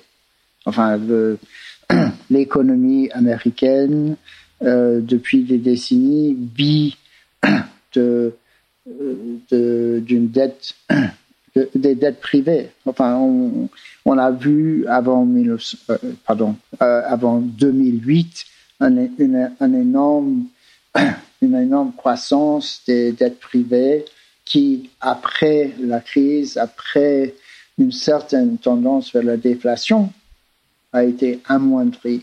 Et puis, euh, à partir de 2010, 2011, bon, tout a repris et je crois que maintenant le, niveau d'endettement privé aux États-Unis est supérieur euh, aux années juste avant 2008. Mais c'est l'activité de l'État et surtout de la Banque centrale qui permet cette expansion de la dette privée. Notamment par le biais de la planche à billets. Par le biais, le biais de... la planche à billets, c'est-à-dire que ouais. on inonde de liquidités le marché mondial, la banque centrale rachète des titres pourris, donc en fait, euh, elle vient, elle vient assainir les banques, mais euh, au final sur le dos, sur le dos du contribuable. Et euh, tout ça est suspendu à des, à des politiques d'austérité tout de même, à la fois aux États-Unis et, en Europe. Est-ce que que tu es d'accord avec ça? Est-ce que est-ce que tu pourrais un petit peu nous plutôt nous, expliquer? Ben, euh, maintenant que tu, tu, l'as suggéré, euh, je, je, peux me mettre d'accord avec ce que tu dis. Comme je vois toute la période à partir des premières années 70 comme une longue processus de dévalorisation, euh, euh, bien sûr, euh, la stabilisation du système par l'activité de l'État et surtout par la Banque centrale a été centrale dans, ce processus. Donc, est-ce qu'il a fallu des politiques directes d'austérité aux États-Unis? Parfois, oui, mais en général, par exemple, maintenant, euh, l'économie héritée par Trump euh, depuis euh, son élection, c'est euh, avec le taux de, chômage euh, le plus bas depuis 50 ans. c'est moins de 4%. Et mais si on regarde de près, bien sûr, on, on voit qu'une bonne partie de ces boulots, euh, de, ce, cette, de, ces emplois, sont ce qu'on appelle euh, dans, la, dans, le français courant des boulots de merde. Euh, c'est-à-dire des boulots à. à non? Emploi précaire. oui, des, des boulots. Enfin, je ne sais pas, je ne sais pas exactement les pourcentages, mais les gens qui travaillent 20 heures par semaine, qui veulent travailler à plein temps, ou bien les gens qui travaillent à plein temps, mais ont gagné, en gagnant le salaire minimum ou même, même moins. Euh, c'est un pourcentage très important de cet élargissement euh, statistique euh, de l'emploi. Et donc, euh, oui, enfin, c'est, on, peut, on peut avoir un chômage ouvert comme dans la grande crise des années 30, ou bien on peut avoir un emploi euh, extrêmement élevé, mais à, encore une fois, à des, à des niveaux de non-reproduction. C'est ça l'essentiel. Là, on nous parle, euh, bon, je ne sais pas si c'est exactement pareil aux États-Unis, mais bon, tous les jours dans la presse, euh, en France, en Europe, on nous dit qu'une une crise va intervenir dans, dans les mois qui, qui, arrivent. On nous prépare en fait, hein, on nous prépare à, à subir quelque chose de, de catastrophique. Pourquoi? Parce qu'on nous dit qu'il y a trop d'endettement, d'un côté, on nous dit qu'il y a de la croissance, donc on, nous appelle à avoir confiance encore hein, euh, dans nos beaux patrons, dans l'État qui nous protège, etc. Mais quand même, de l'autre côté, on nous dit que bah, il n'y en a pas suffisamment et que le chômage ne se résorbe pas. Euh, pour autant, bon, si demain il y a une crise, je ne sais pas ce que tu en penses, l'État, il continuera d'intervenir, il continuera d'inonder de liquidités euh, les marchés. Il rachètera les dettes pourries, et puis ça peut, ça peut continuer à être vitam aeternam. Qu'est-ce que tu en penses de ça? Je pense que, euh, je ne sais pas qui l'a dit, il y a énormément de gens qui l'ont dit euh, avant moi, mais il n'y a jamais de crise définitive du capital en tant que tel. Enfin, sans, sans la révolution prolétarienne, le, le capital va continuer pour toujours. Enfin, Euh, je suis heureux de te l'entendre dire. Comment? Je suis heureux de te l'entendre dire. Oui, oui. Enfin, euh, Oui, c'est Jean Bernardo qui parle des mille ans du capitalisme. Là, je ne suis pas d'accord. Euh, le capitalisme va détruire la planète longtemps avant. Mais en, attendant, je, oui, en effet, je crois que euh, les cycles qu'on a vus déjà depuis la fin des années 60, de, crise, de récession, comme on l'appelle dans le jargon euh, économiste, euh, et chaque fois d'ailleurs des récessions plus, plus intenses que, que les précédents. Pourquoi pas? Est-ce que ça Je ne vois pas pourquoi ça ne peut pas continuer? Euh, il y a quand même euh, une certaine situation internationale qui pourrait intervenir, par exemple, dans le conflit entre les États-Unis et la Chine. Euh, pour le moment, j'ai l'impression que ce, rapport est plus ou moins bien contrôlé des deux côtés, surtout du, côté chinois. mais encore une fois, on sait très bien que l'économie chinoise n'est pas exactement saine non plus, avec un niveau chaque fois plus grand de l'endettement euh, à tous les niveaux, euh, une certaine, un certain ralentissement de la production. Et donc, c'est parfaitement possible que la Chine va être euh, va être complètement intégré euh, dans, dans la prochaine crise comme, comme elle n'a jamais été avant. Enfin, euh, avant, par tous ces mécanismes étatiques la Chine a été assez protégée au cours de ces décennies de commerce avec les États-Unis. L'État chinois avait accumulé une énorme somme de dollars. Maintenant, c'est un peu moins à cause des fuites de capitaux de, la Chine.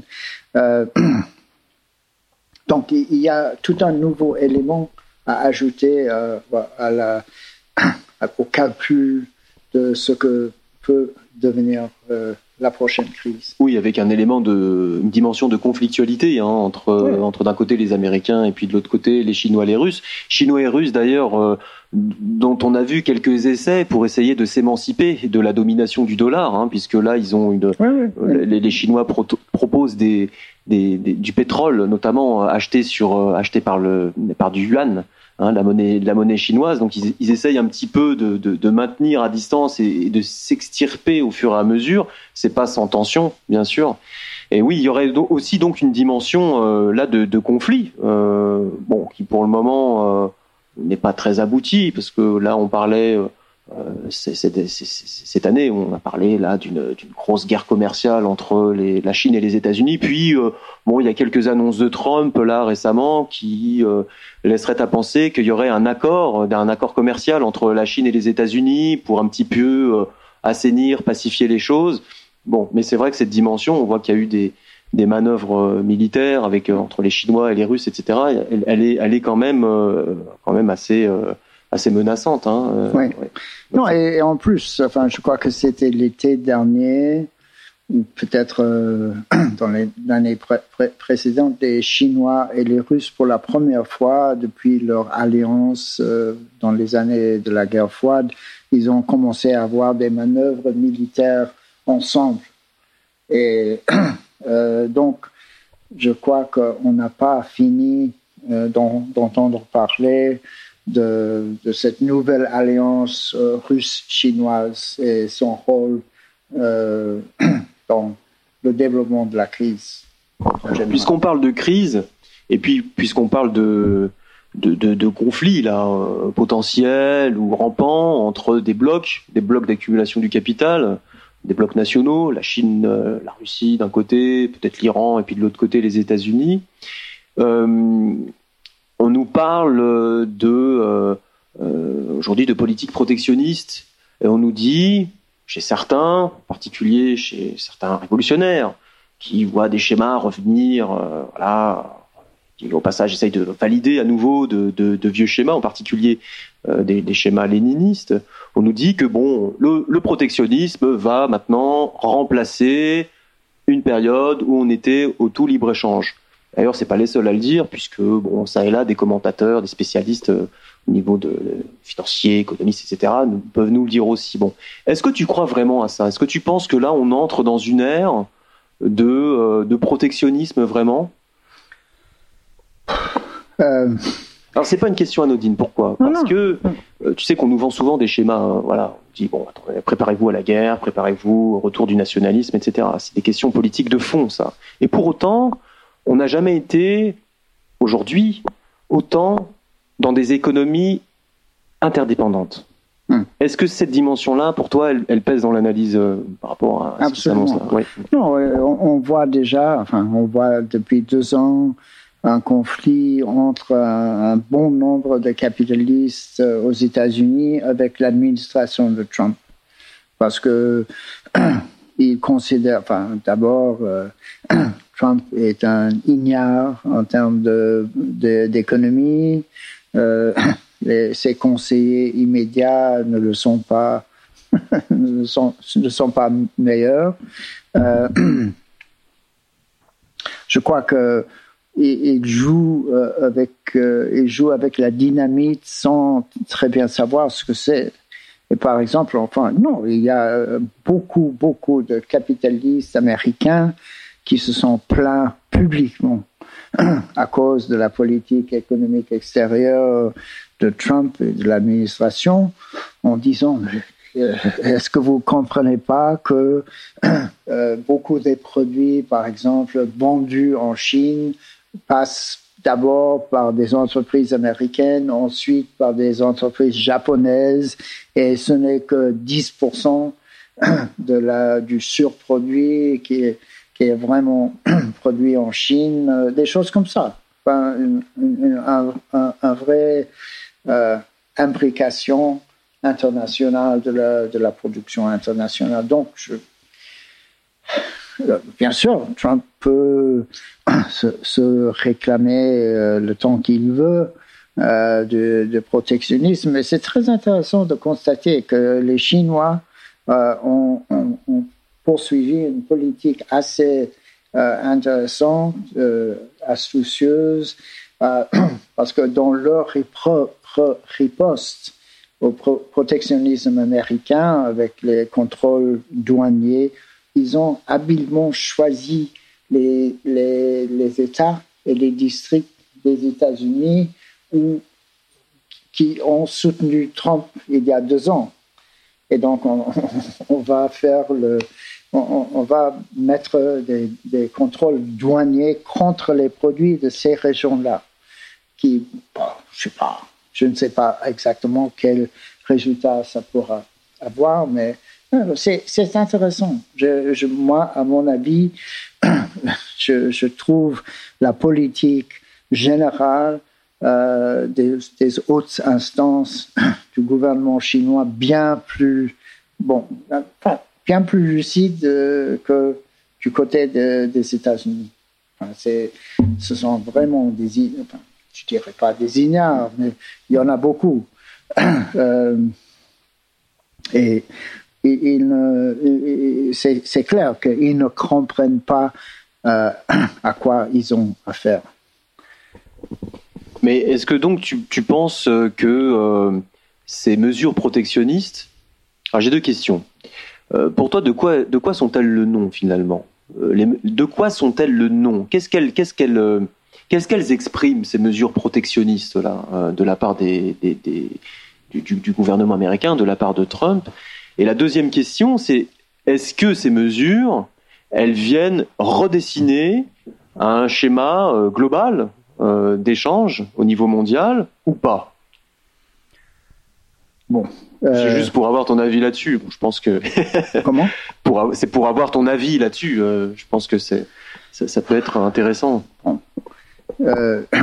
comme, comme je disais tout à l'heure, je crois que le la politique protectionniste de la part du gouvernement américain est une politique au moins à moitié aveugle en ne comprenant pas, comme tu as dit tout à, l'heure, de l'imbrication extrêmement complexe de l'économie euh, mondiale actuelle. Mais donc, c'est comme on le dit dans la presse, c'est pour répondre à, une poussée électorale, c'est des calculs électoralistes, c'est ou plus globalement, si on prend notre grille d'analyse, c'est pour euh, essayer de, de, contenir une forme d'expression de la lutte des classes qui se serait notamment euh, euh déversée euh, dans l'isoloir pour Trump. ouais. Trump Trump est euh, dans, sa politique euh, intérieure et internationale est capable de tout et de n'importe quoi. J'ai appris, euh, enfin, j'ai appris depuis, j'apprends depuis trois ou quatre semaines que juste avant les dernières élections aux États-Unis, Trump a parlé surtout de deux choses. D'abord de ce caravane qui arrivait d'Honduras euh, qu'il a présenté comme l'invasion des États-Unis par euh, des gens euh, qui sont là seulement pour, pour violer, etc. Ça d'un côté, et à mon étonnement, pas, pas tout à fait, mais il a commencé à parler du postmoderne. Et oui, enfin, dans la non, euh, euh, il y a cette euh, abréviation LGBT. C'est lesbian, gay, bisexual and, and transsexual. Et, dans sa campagne électorale pour, pour, pour, la politique intérieure aux États-Unis, c'était ça le grand thème. que ces gens-là ont conquis l'université, qu'ils font un, énorme décervelage de la jeunesse euh, avec le postmodernisme, ce qui en partie est vrai, mais, ça c'est un autre sujet. Mais euh, à mon avis, euh, politiquement, il, est vraiment aux abois. ça ne veut pas dire que ce genre de propagande n'est pas efficace, mais c'est tellement détaché de la réalité de tous les jours de la grande partie de la population. je vais reformuler un peu ma question, puisque je considère que tu n'as pas trop répondu. Ces politiques protectionnistes-là que, que, que, semblent prendre les États-Unis, est-ce qu'elles traduisent euh, une espèce de, de, volonté de répondre à un certain électorat, qui lui-même sera un électorat, on va dire, ouvrier, populaire, mécontent, donc en fait de répondre à une problématique interne, ou est-ce que, comme certains nous le disent, c'est une façon pour les Américains de reprendre à temps les rênes, on va dire, euh, de l'économie mondiale, de s'assurer face à la montée de la Chine un leadership. Est-ce que euh, comment comment tu vois les choses toi à ce niveau-là?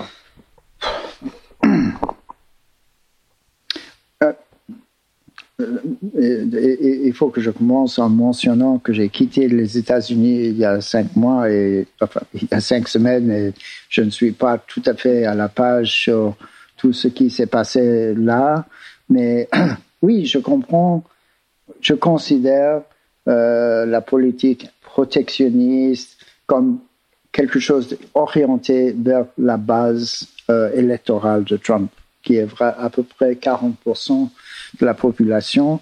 Euh, euh, je, n'arrête pas d'être étonné par la capacité de Trump de maintenir euh, sa base par une propagande, entre autres, protectionniste internationale. Comme j'ai dit, je crois que la grande partie de la, de la haute bourgeoisie américaine s'oppose à cette politique euh, protectionniste, mais jusqu'à aujourd'hui, ça ne semble pas avoir eu beaucoup, d'effets. Euh, euh, je suis, enfin, je suis arrivé à la formulation que Trump est ignare, mais il n'est pas con. C'est-à-dire que je, m'imagine les, les, discussions dans la maison en blanche ou des spécialistes de telle ou telle question ou de telle ou telle région doivent arriver avec des cartes pour expliquer bah, la Corée du Sud est, là, divisée en deux depuis 1953, etc., etc. Mais j'ai l'impression, je peux me tromper, que euh, beaucoup, de, beaucoup de ce que fait Trump est orienté vers le maintien du soutien de cette base de 40% de la population. Et chaque fois, par exemple, qu'est-ce que Trump a réussi à faire une fois au pouvoir? C'était surtout la réforme du système d'impôts en, printemps 2017. Et Ensuite, euh, il y a eu un certain nombre d'autres victoires législatives moins, moins, moins, moins intéressantes, mais avec chaque victoire dans le Congrès, il a quand même la majorité euh, dans le Congrès du Parti républicain. Euh, après chaque, chaque victoire, il va quelque part dans vous m'excuserez cette expression, l'Amérique profonde, c'est-à-dire ce qu'on appelle les États rouges euh, qui l'ont voté euh, il y a deux ans, euh, pour, avoir, pour organiser un grand rassemblement et pour se faire réclamer comme un, dirigeant extrêmement intelligent, etc.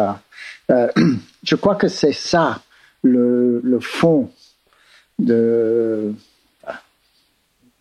on peut pas, peut-être le mot génie est un peu exagéré, mais l'intelligence politique de Trump, c'est sa capacité de maintenir la fidélité de cette base électorale qui consiste, et c'est intéressant aussi, d'un côté, enfin, au total, on peut parler de deux composants.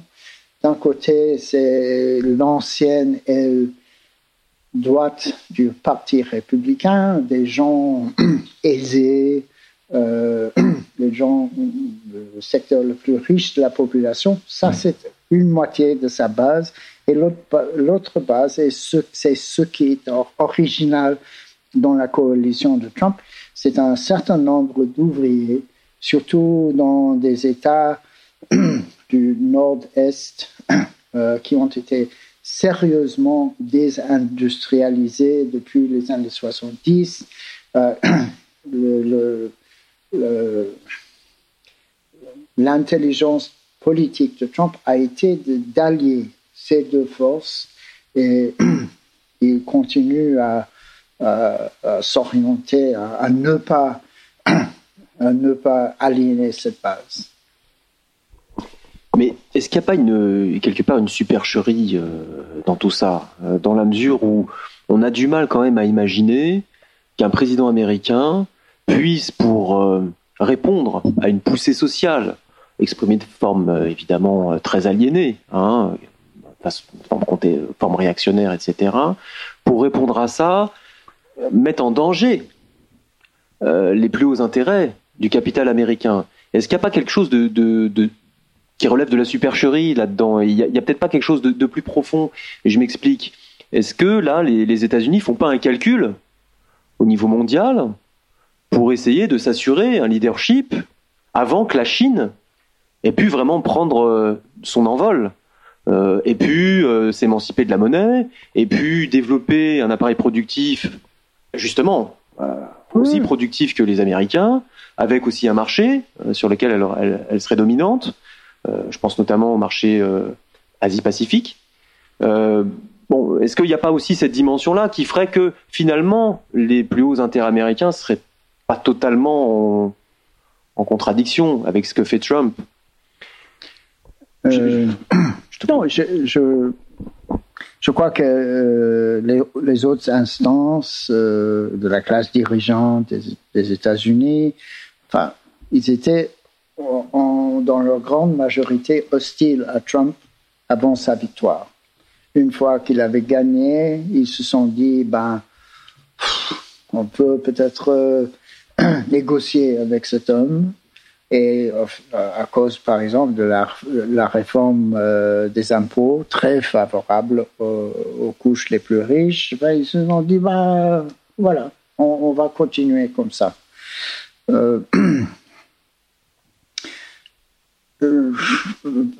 j'ai perdu le fil de, ta question. Oui, est-ce que finalement, euh, bon, les, représentants des hauts intérêts du capital américain, bon, euh, les membres des multinationales, etc., ne seraient finalement pas si hostiles à la politique entre guillemets protectionniste ou de guerre commerciale mise en place par Trump? Ou est-ce que celui-ci n'aurait pas finalement toute l'attitude pour pouvoir en mettre une en place euh, de façon euh, totalement aboutie et que les économies restent euh, au final interdépendantes, comme on l'a dit tout à l'heure. Euh, bon, je sais pas que j'insiste un peu sur la question, mais c'est peut-être une question aussi centrale par rapport à, ce qui se passe aujourd'hui. On se pose, on a beaucoup d'interrogations justement, avec peut-être des, des, réponses un peu toutes faites qui arrivent ça et là et qui sont pas forcément pertinentes. Ah les, capitalistes, euh, surtout les grands capitalistes Américains, euh, américains, sont aussi opportunistes euh, que toutes les autres parties de la population. comme je disais, je continue à constater que tant que Trump continue à remporter des victoires, ce, ce que ces gens-là considèrent comme des victoires pour eux-mêmes, ils ne vont pas s'opposer ouvertement à lui. Euh, une fois, enfin, on a déjà vu avec une, un certain, une certaine chute de la bourse euh, depuis, euh, quatre, depuis quatre semaines, six semaines. déjà, ça commence à troubler l'administration de Trump Donc, en tant que bons opportunistes, je crois que une fois que euh, les États-Unis entrent dans une nouvelle crise sérieuse, qui est ce, que je considère comme étant non seulement possible, mais probable, euh, ça va poser vraiment des problèmes pour Trump. Parce que il a, après tout, euh, depuis trois ans, il avait une expansion économique à sa façon, et des victoires législatives. Et maintenant, je crois que son gouvernement entre dans, dans, une période, disons, difficile. Je... Euh, bah, je voulais euh, comment dire, peut-être m'éloigner un tout petit peu de, de, de, de ce dont on parlait maintenant, euh, tout en étant dans la continuité, en fait, pour revenir un petit peu à resserrer un peu par la, réflexion euh, euh, sur, ton parcours et, sur ton analyse par rapport au fait, euh, comment dire, on vient de parler donc de, Trump, de, de, la classe politique américaine, et on voit que contrairement à une analyse très mécaniste qui consisterait à, penser que le capital, ça serait une sorte de une abstraction en elle-même, un sujet automate qui euh, se déroulerait sous nos yeux, et puis euh, il y aurait euh, les hommes qui seraient des pauvres esclaves. On voit qu'en fait, il y a un aspect qu'on peut dire stratégique. Voilà, stratégique. Là, on en parle par rapport à la classe dominante, mais je trouve que ce qui fait la singularité de ton analyse dans notre époque, je dis bien dans notre époque parce que ce n'était pas le cas dans des époques antérieures, c'est justement que tu combines une analyse, euh, je veux dire, euh, qui est à la fois euh, qui analyse en profondeur les, les, contradictions au niveau de l'analyse du capital, de l'économie, de ces contradictions, etc., sans pour autant tomber dans une approche, je dirais, scientiste, euh, qui a longtemps été celle de l'analyse marxiste, c'est-à-dire, euh, par exemple, quelque chose qui est courant et qu'on trouve même dans des, dans des, dans des, dans des, comment dire, dans des penseurs ou des, ou des praticiens qui se, qui se réclament de Marx et d'une façon hétérodoxe, par exemple, je sais pas, je pense à des gens comme Grossman ou, ou Matic, euh, qui est l'analyse en termes de la chute tendancielle du taux de profit. C'est-à-dire que y aurait, on pourrait presque calculer finalement la, différence entre le capital constant et le capital variable, à un moment donné, le capital constant devenant de plus en plus gros, il est difficile de créer de la, plus-value à partir du capital variable. On peut en faire des, équations, etc., etc. Et on peut presque calculer le moment où la chute finalement va être imminente. Et euh, dans cette tradition-là aussi, les, les œuvres, les analyses de Rosa Luxembourg étaient, ont longtemps été traitées sur l'impérialisme pas sur la, pas sur la politique, c'est un peu, un peu différent. Mais en tout cas, sur l'économie, sur l'économie, on l'entend être traité, comme disait Marx à propos de, de Hegel de Spinoza, comme un chien crevé. C'est-à-dire, on considérait, il y a, il y a peu de, de, de, de, gens qui ont pris vraiment au sérieux euh, les analyses de Rosa Luxembourg. On en reviendra peut-être tout à l'heure quand on parlera de, l'impérialisme.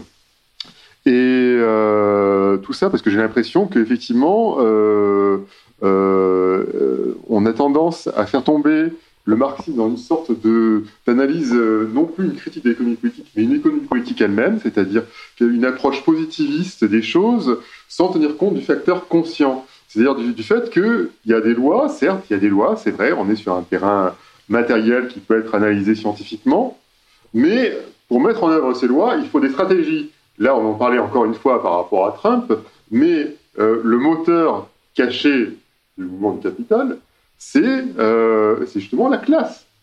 C'est la force productive, c'est le, prolétariat. Et c'est quelque chose qui a complètement disparu euh, dans la plupart des analyses actuelles. Bah, je, pense par exemple à ce qu'on appelle la verte critique, la critique de la valeur, voilà, qui s'appuie sur euh, une certaine lecture des Grundis, Grundrisse et de, comment dire, du chapitre inédit du Capital, pour nous dire que en fait euh, finalement le capital c'est un sujet en soi euh, qui euh, que les classes finalement ne sont qu'un appendice du du, du capital et pour nier justement le, le, rôle conscient. Le rôle conscient c'est-à-dire qu'on n'est pas simplement dans, dans, des, dans, des, choses dans des lois dans des dans des facteurs objectifs mais il y a un facteur conscient. Que ce soit au niveau de la classe dominante comme on en vient d'en parler au niveau, de, au niveau du prolétariat. Et que finalement, comme tu disais tout à l'heure, et c'est très vrai, et je pense que ce serait intéressant que tu, insistes un peu là-dessus, le capital s'effondrera pas de lui-même. C'est pas le sujet automate.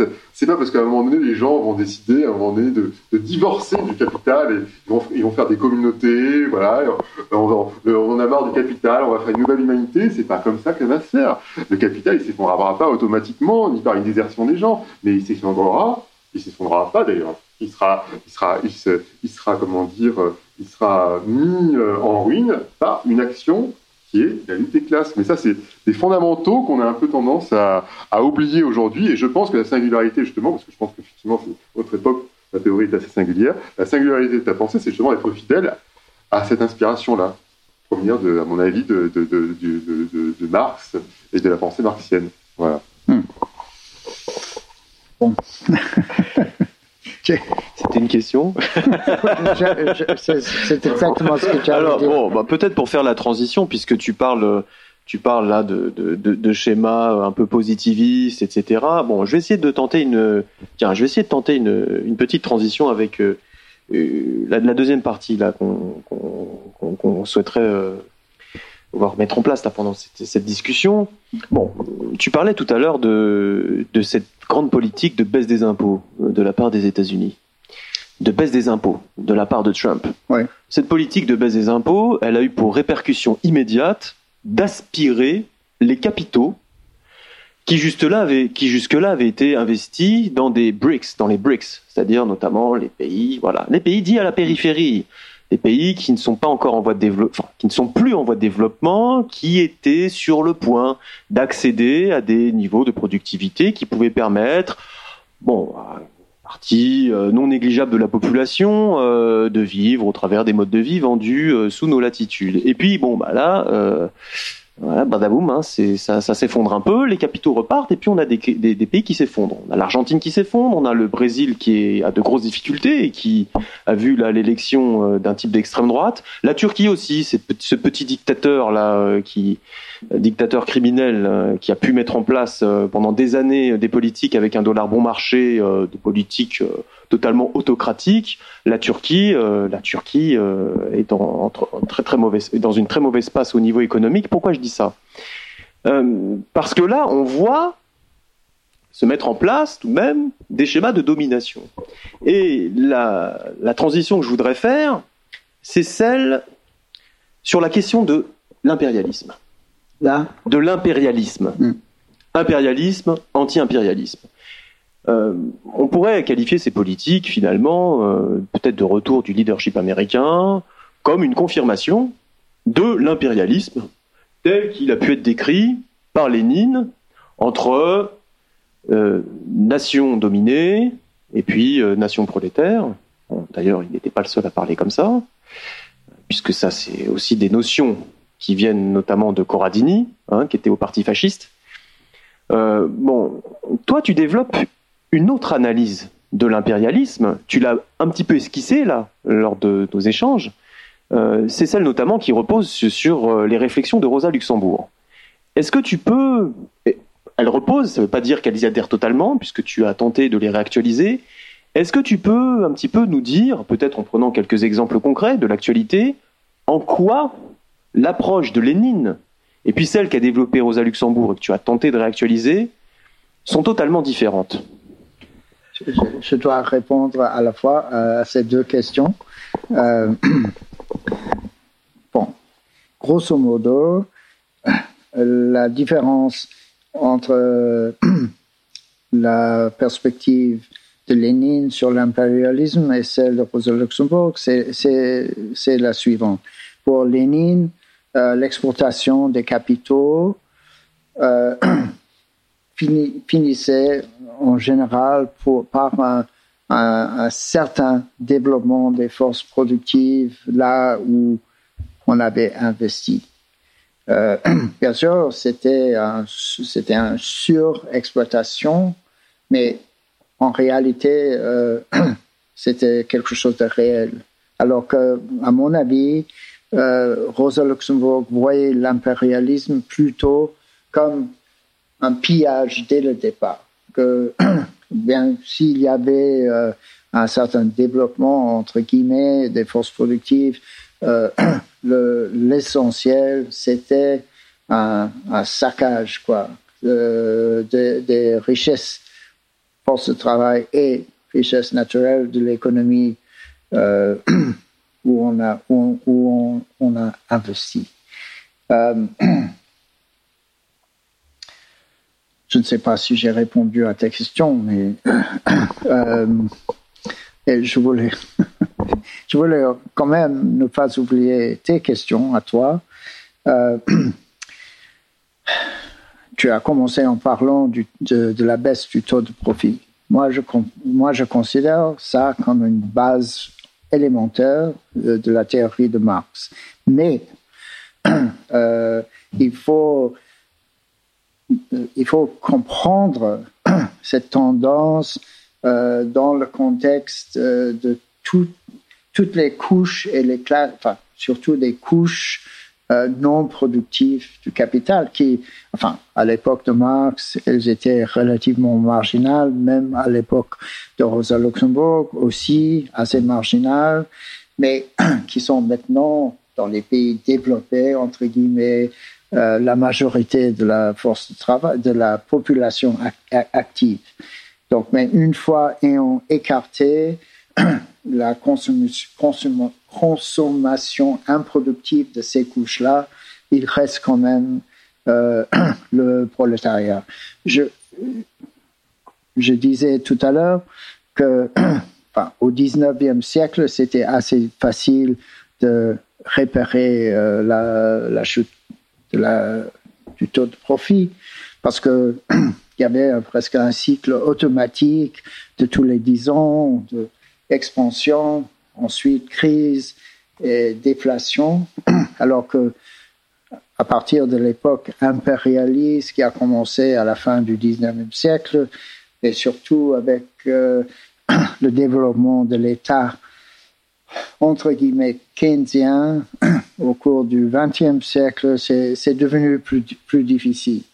Mais au fond, euh, je crois que euh, si on considère seulement la classe ouvrière productive euh, dans l'ensemble de l'économie capitaliste, on voit très bien que cette classe est devenue une partie à la fois essentielle, mais aussi euh, de moins en moins grande dans la population, générale. Euh, tu as mentionné Grossman et Matty comme des critiques de Rosa Luxembourg. Et à, mon avis, je trouve qu'ils n'ont pas vraiment compris l'ampleur de l'analyse de, de Rosa Luxembourg. Ils étaient restés trop orientés vers une, je dirais, euh, une analyse productiviste de l'économie capitaliste sans intégrer réellement les concepts du capital total et surtout la circulation du capital total qui, pour Rosa Luxembourg, s'exprimait dans l'impérialisme on peut entrer encore plus tard dans, les détails, mais c'est comme ça que je, le vois. Euh, quant aux factions du capital aux États-Unis, euh, comme, je disais tout à l'heure, je considère que la majorité des des gros capitalistes, euh, comme toujours, mais surtout euh, depuis deux ou trois ans, ils sont très opportunistes. Leur attitude, c'est que on n'aime pas Trump, on le considère comme quelqu'un de vulgaire, euh, ignare, etc. Tout à fait vrai. Mais enfin, tant qu'il continue, tant, que l'économie continue son, son, expansion, tant qu'il continue à remporter des victoires qui nous sont favorables au concret, comme par exemple la réforme des impôts. Enfin, on va marcher avec. Euh, mais je prévois que très, très bientôt, avec le ralentissement de l'économie, avec la chute de la bourse, si ça continue, tout ça peut changer d'un instant à l'autre. Mais au total, sans, euh, sans être dogmatique, euh, je veux insister sur le capitalisme comme un, système de valeurs. C'est-à-dire la valeur en sens que reproduction, le temps de reproduction sociale nécessaire pour la classe productive, c'est-à-dire la classe ouvrière. Et enfin, on, peut, à mon avis, on peut déduire la situation de toutes les autres couches sociales euh, à, partir de là. Euh, une chose que j'avais oublié de mentionner euh, avant, dans les États-Unis, en analysant le système politique, c'est l'énorme population marginale. Enfin, et surtout, enfin, en analysant les élections, le, niveau d'abstention est de 50%. C'est-à-dire que si on, si on se concentre sur les forces organisées dans le système politique, euh, en, en, négligeant cette énorme population euh, qui, qui est complètement à l'écart, on, perd de vue vraiment quelque chose d'essentiel. Et le jour où j'espère bien, cette population deviendra euh, active. Euh, on peut vraiment, il se peut qu'on verra vraiment des choses. Donc, euh, ça c'était assez bref, mais j'espère avoir répondu à, vos deux questions, s'il si, si, n'y avait que deux. Oui, mais pour le coup, ma transition a fait un flop, parce que je voulais t'inviter à, parler de, de l'impérialisme et de la critique de l'anti-impérialisme, hein, qui euh, euh, en fait existe tout au long de, tes écrits et, de ton approche. Euh, bon, j'essaie de t'inviter à parler des grosses différences entre Rosa Luxembourg, les analyses que tu as essayé de réactualiser, et puis ce que Lénine a proposé, et puis c'est turiféraire aussi euh, aujourd'hui essaye de défendre. Bon, est-ce qu'aujourd'hui, Lauren, pour poser une question un peu de, en forme de provocation, est-ce qu'aujourd'hui, là, autour de cette table, on ne fait pas partie de l'aristocratie ouvrière? Euh, Je n'ai jamais accepté euh, la théorie de l'aristocratie la, ouvrière. Bien sûr qu'il y a une couche d'ouvrières euh, qui est plus, plus confortable, qui gagne davantage dans le système capitaliste euh, en général, d'accord. Mais traditionnellement, dans la discussion marxiste au début du XXe siècle, l'aristocratie ouvrière, le concept impliquer euh, une partie de la force de travail qui était au-dessus du fonctionnement de la valeur. Et, moi, je, je, rejette intégralement ça. Je, considère que l'explication du, parler vulgairement, du niveau de vie des, de, différentes couches de la population prolétarienne s'explique par le temps de reproduction de, cette couche. pour Lénine, ce concept n'existe pas. J'ai été assez étonné en, revoyant les écrits de Lénine euh, sur l'impérialisme, etc. il, ne parle jamais de la valeur pour ne pas parler de, la valeur dans le sens où je l'ai esquissé. Et donc, euh, je considère ce, concept de l'aristocratie ouvrière euh, comme étant quelque chose de presque une expression journalistique. Donc aujourd'hui, il n'y aurait pas de, il y aurait pas de, de couche populaire, euh, il n'y aurait pas une partie du prolétariat qui vivrait des miettes, des surprofits effectués par les multinationales occidentales à l'étranger. Qui ne, qui ne qui ne, qui ne bénéficierait pas, oui, qui, ne vivrait pas de ces miettes. Oui, oui enfin, d'accord. Euh, dans la mesure où on habite les États-Unis, où on habite la France, ou l'Angleterre, ou l'Allemagne, euh, euh, cette couche, la couche supérieure de la classe ouvrière, bénéficie en quelque sorte de la situation de ces pays dans la division globale du travail. Mais, comme je disais tout à l'heure, analyser leur situation en mettant à côté la, théorie de la valeur en termes de coût de reproduction sociale, temps de reproduction sociale, pour moi, c'est un, un leurre, quoi.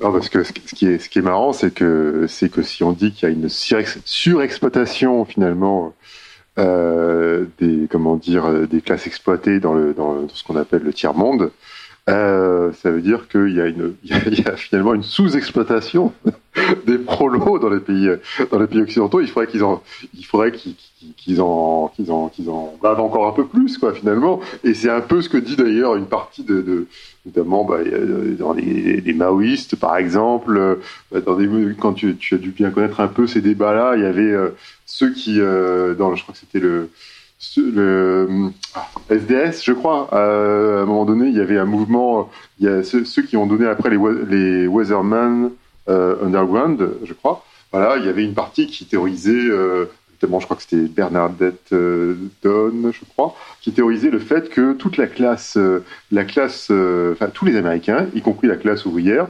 étaient finalement, comment dire, faisaient partie de la classe exploiteuse, et que la seule manière pour pour comment dire pour un Américain de, de, de finalement de, de, comment dire de participer à, la lutte contre le capitalisme, c'était de renoncer à ses privilèges et d'aller rejoindre euh, la guérilla, les guérillas euh, par exemple, ou, ou maoïstes, ou des choses comme ça, et euh, finalement de se mettre au service, au service du peuple, comme disaient les maoïstes à l'époque, parce que finalement euh, les, les, prolétaires, les prolétaires des pays occidentaux sont des privilégiés. Nous sommes les rémistes des pays occidentaux sont des privilégiés. Ils sont tous des, des, des bouffeurs, des accaparateurs de la plus-value produite par les pays du tiers monde, et que euh, finalement, euh, finalement maintenant, donc avec ce, avec la, la, la, comment dire la, les avatars finalement de, la, théorie léniniste, on en est fini, on a fini par dire que finalement, le véritable clivage, c'est plus entre le prolétariat et la bourgeoisie, mais c'est un clivage interne au prolétariat, voire même ça, devient un clivage racial, et on, tombe sur un truc moraliste, un truc complètement, euh, un truc complètement délirant, ou euh, qui, finalement ressemble un peu à de la religion. On est, il faut finalement battre notre battre notre culte, nous repentir, euh, etc., euh, etc. Et je trouve que justement le fait euh, d'essayer de, de, de, réactiver la, théorie euh, de la vision donc qu'a Rosa Luxembourg de l'impérialisme, ce serait justement intéressant que tu développes par rapport à ça justement l'idée de euh, que l'accumulation primitive et le pillage, c'est pas simplement le pillage, c'est pas simplement quelque chose qui est au début du processus, mais ce qu'on a dit un peu avant, mais qui continue en permanence, et euh, aussi sur l'idée de la non-reproduction, etc., etc. Ça permet de sortir justement de cette, cette, cette, impasse du moralisme et de l'opposition euh, des méchants blancs finalement et, euh, et des gentils noirs, qui en fait finit, finit par déboucher à la, sur l'apologie des régimes étatiques staliniens de Castro, de Guevara, de Mao, etc., etc., etc. Euh, je suis entièrement d'accord. Enfin, je dois ajouter que ça fait presque enfin, 45 ans que je n'ai pas entendu parler de Weathermen. Et ce n'est pas un accident parce que les Weathermen euh, qui ont paru euh, fin des années 60 ont disparu comme ça très tôt dans, les années 70. Les Weathermen, vous savez peut-être, étaient 200 personnes euh, euh, qui avaient en général des origines dans, la classe, enfin, je dirais pas la classe dirigeante, mais dans, des classes, dans la classe et des couches très élevées de la société américaine. Et donc, c'était pas un accident que l'essence de leur idéologie était basée sur un, sens, un énorme sens de culpabilité. Et c'est que c'est l'action est, une, une forme de, de dépasser cette, euh, cette culpabilité. Et donc, euh, euh, ça m'étonne qu'on on continue à, à, parler de Weatherman ici en France. oui, d'accord. Et bon, alors, tu, mais tes commentaires allaient bien au-delà des Weatherman, non? Tu, tu voulais euh, faire une critique, une critique que je partage totalement, de, cette, ce, ce, sens généralisé de culpabilité qu'on trouve dans beaucoup de discussions en France concernant la, la race euh, et, et, d'autres euh, formes d'oppression. Et pour moi, la, réponse euh, théorique euh, essentielle, c'est de se reporter encore une fois sur une analyse globale de la production de la valeur et d'identifier l'exploitation non par ces catégories factices, mais par des catégories euh, de production et de reproduction. Et, ben, ça m'étonne d'ailleurs de tomber euh, cette année, enfin presque 50 plus tard, 50 ans plus tard, euh, sur les, thèses des Weathermen, qui, ont, été complètement oubliées aux États-Unis.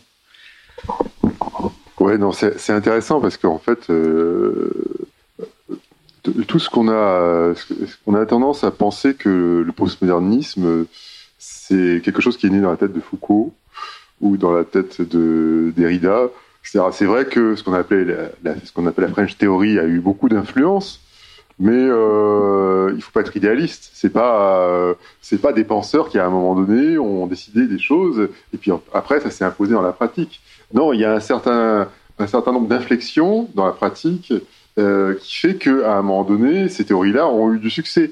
Et là, si, si j'ai parlé des, des des, des, des, des et, enfin, et tout ça, c'est que euh, euh, ça s'inscrit dans le tiers, plus généralement dans le tiers-mondisme, voilà, dans le tiers-mondisme, et que le, post postmodernisme, qui est toujours actuellement euh, en vigueur, est l'héritier de ce tiers-mondisme.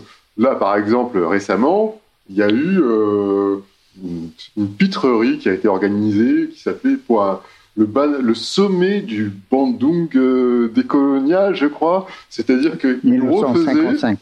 Hein? 1955.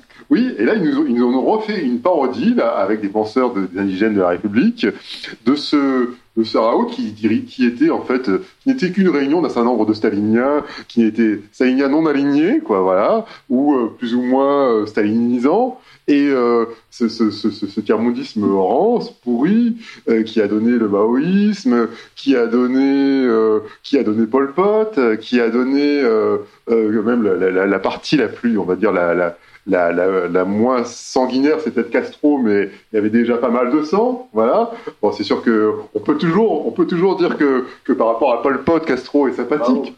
On peut toujours, oui, mais je veux dire, c'est ce tiers-mondisme rance qui s'était effondré. On avait l'impression que effondré dans les années, dans les années 80. C'était complètement dévalor, dévalorisé pour le coup. Euh, et ben, ça revient aujourd'hui, ça revient le postmodernisme et ces, ces clivages-là, ils reviennent. Donc, ce serait intéressant justement par rapport à ça de, de, de, de, comment dire, de lier justement, peut-être, d'essayer de lier un peu ce phénomène idéologique avec ce que, ce que, ce que tu appelles la dévalorisation, justement. Euh, je pense qu'il y aurait vraiment une explication par rapport à, par rapport à ce phénomène donc de, la dévalorisation que, qui, explique finalement le postmodernisme et le retour du tiers-mondisme sous d'autres formes. Quoi, voilà. Ouais.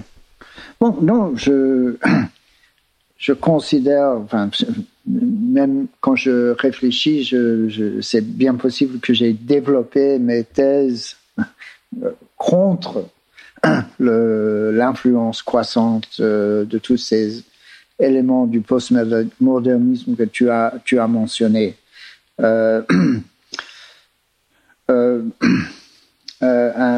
par exemple, l'impact, l'influence de Derrida, quelqu'un comme Derrida a commencé aux États-Unis dès les années 60 et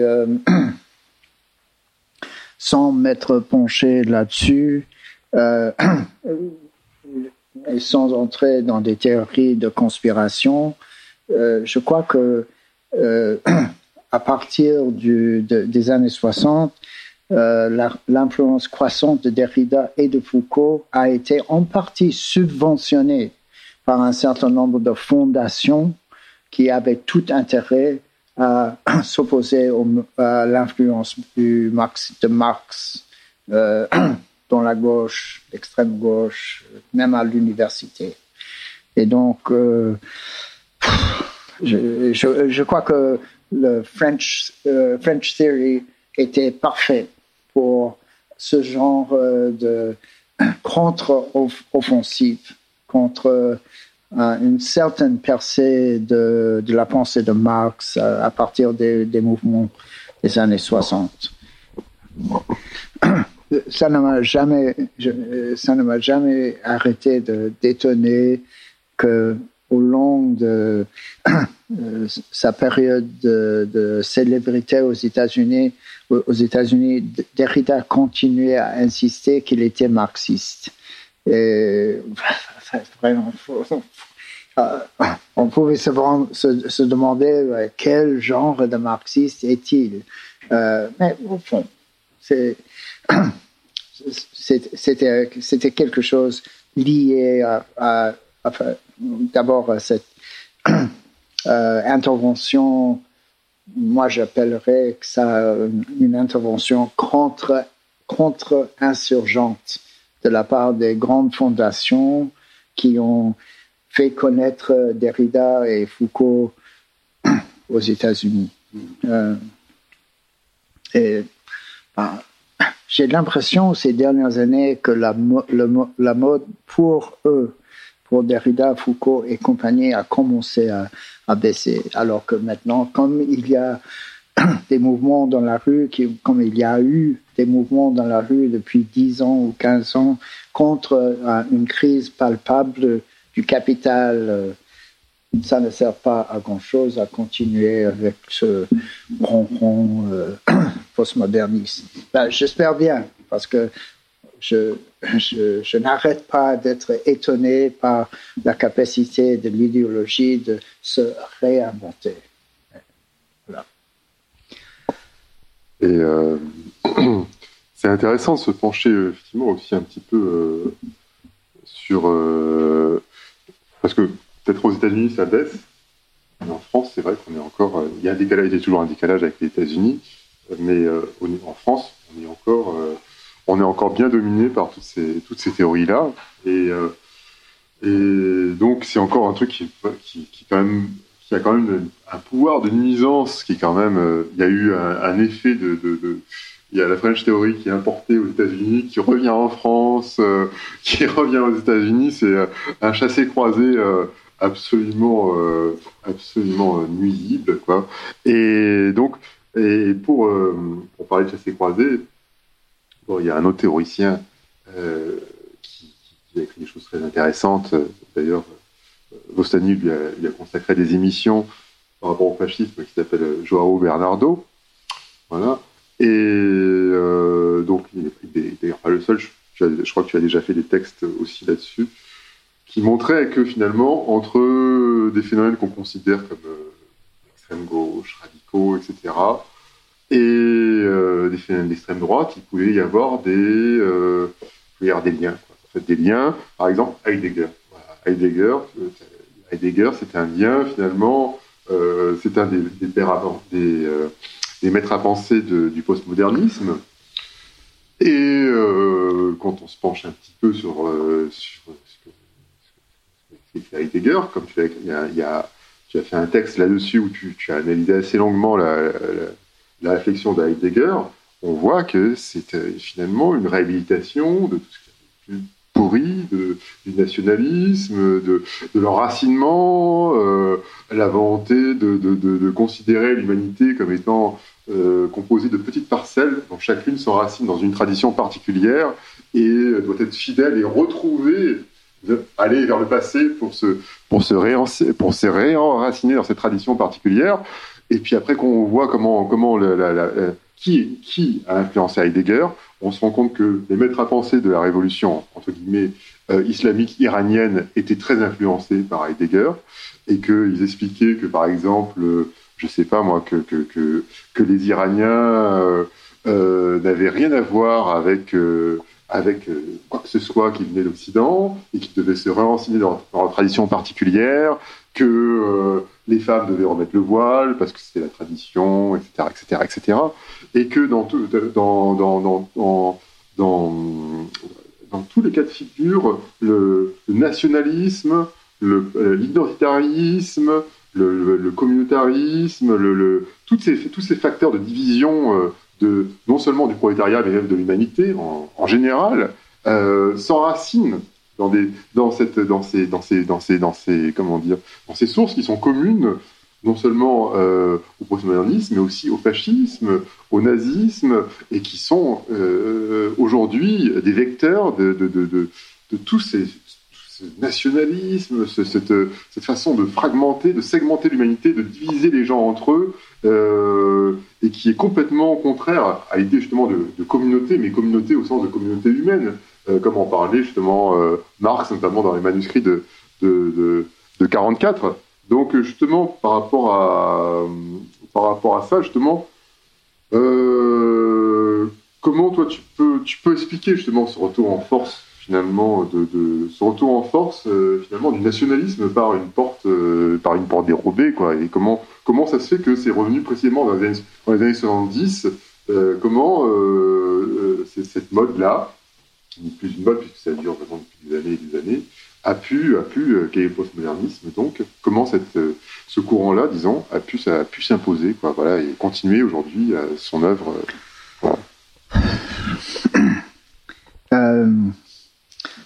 Tu parles-nous un petit peu de la gauche de la dévalorisation, donc. je, n'arrête pas de parler de la gauche, la dévalorisation.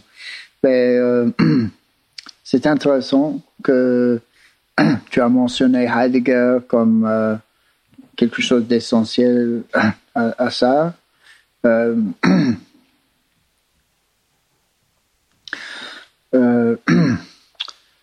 parce que pour moi, enfin, Heidegger est, a été un, penseur assez compliqué. Euh, il s'est rangé du côté des nazis alors qu'ils étaient au pouvoir et ensuite il a pris ses, distances. Euh, et donc, je crois que c'est intéressant que Heidegger, euh, c'est l'Heidegger français qui a été introduit aux États-Unis par Heidegger lui-même, à travers, encore une fois, de, des postmodernistes. Euh, donc, ça, ça, m'évite euh, d'entrer dans les détails de, la philosophie elle-même d'Heidegger. Euh, mais euh, je, me demande, tu as mentionné que beaucoup de, des dirigeants de la révolution iranienne ont été influencés par Heidegger pas des dirigeants, mais des théoriciens. Je pense, euh, j'ai pas le, je pense à Ali Shariati par exemple. Ali Shariati, euh, il y en a un certain nombre, j'ai pas, j'ai pas retenu le nom, mais euh, par exemple, ils ont, il y, a, y, a, un livre qui s'appelle L'occidentalité, je crois, l'occidentalité, mmh. qui est un livre écrit par donc un, un théoricien des années, qui écrivait dans les années 70 et qui expliquait donc en gros que, qui reprenait finalement d'une certaine façon l'approche qui a pu être celle d'un Möller van der, van der Broek, je sais pas, je sais plus, je, je, je, je suis train de déchirer son nom, qui était en fait le euh, Möller van der Broek, c'était le théoricien de la révolution conservatrice en fait euh, dans, la, dans, dans, dans, dans, à l'époque de l'Allemagne de Weimar dans les années 20 et qui a qui a écrit un livre qui s'appelait Le Troisième Reich et qui expliquait en fait que euh, l'Allemagne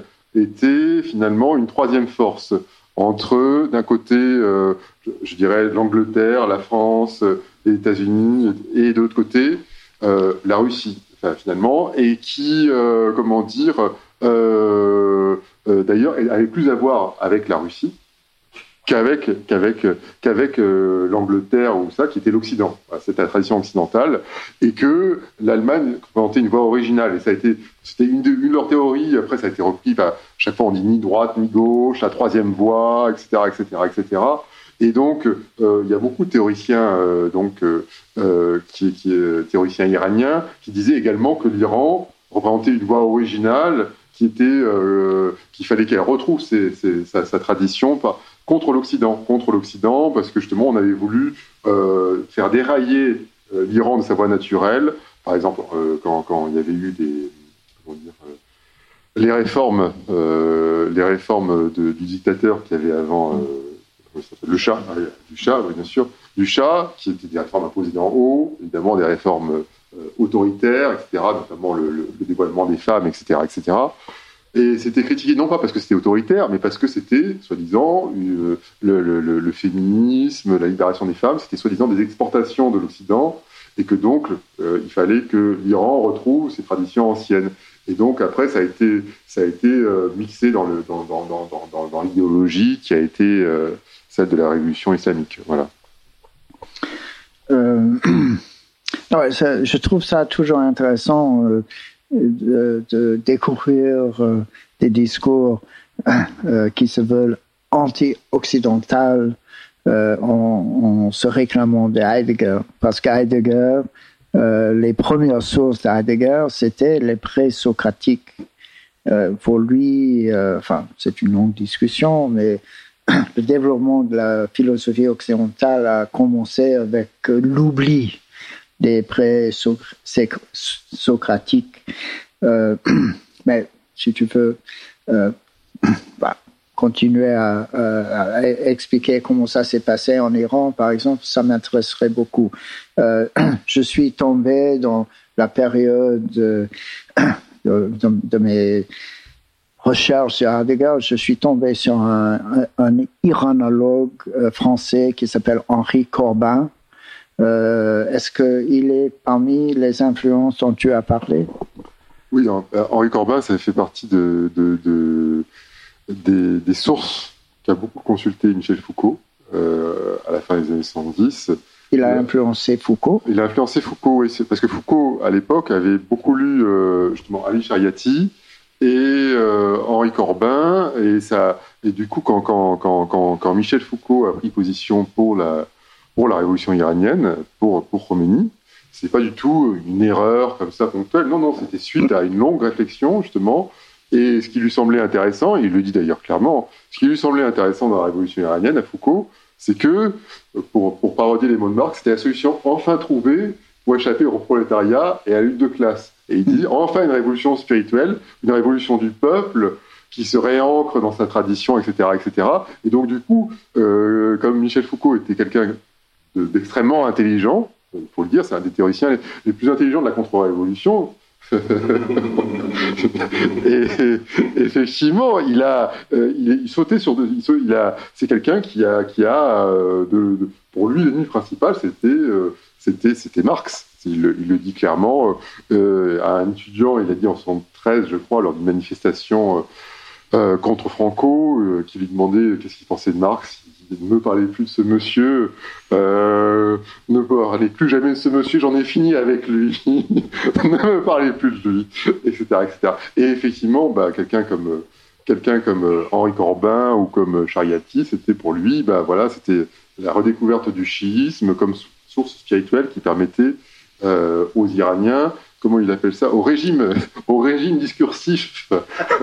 au, au régime quoi? Le régime, le régime discursif disait qu'en fait, Foucault expliquait que l'Occident avait un certain régime discursif, c'était en gros euh, une, modalité de discours voilà, emmêlée avec certaines pratiques qui étaient complètement euh, ontologiquement différentes de ce qui existait en, Iran. En Iran, il y avait un régime discursif complètement différent qui était redécouvert justement par des penseurs comme, comme Chariati ou étudié par des penseurs occidentaux comme Corbin et qui était mis en œuvre à l'époque par, euh, par. Même si après il a, il a pris un peu de champ par rapport à ça, bon, il ne reste pas moins qu'il a été, euh, il, a, il, a, il, a, théorisé ça et qu'il a fait des textes qui étaient vraiment complètement épouvantable sur le sujet.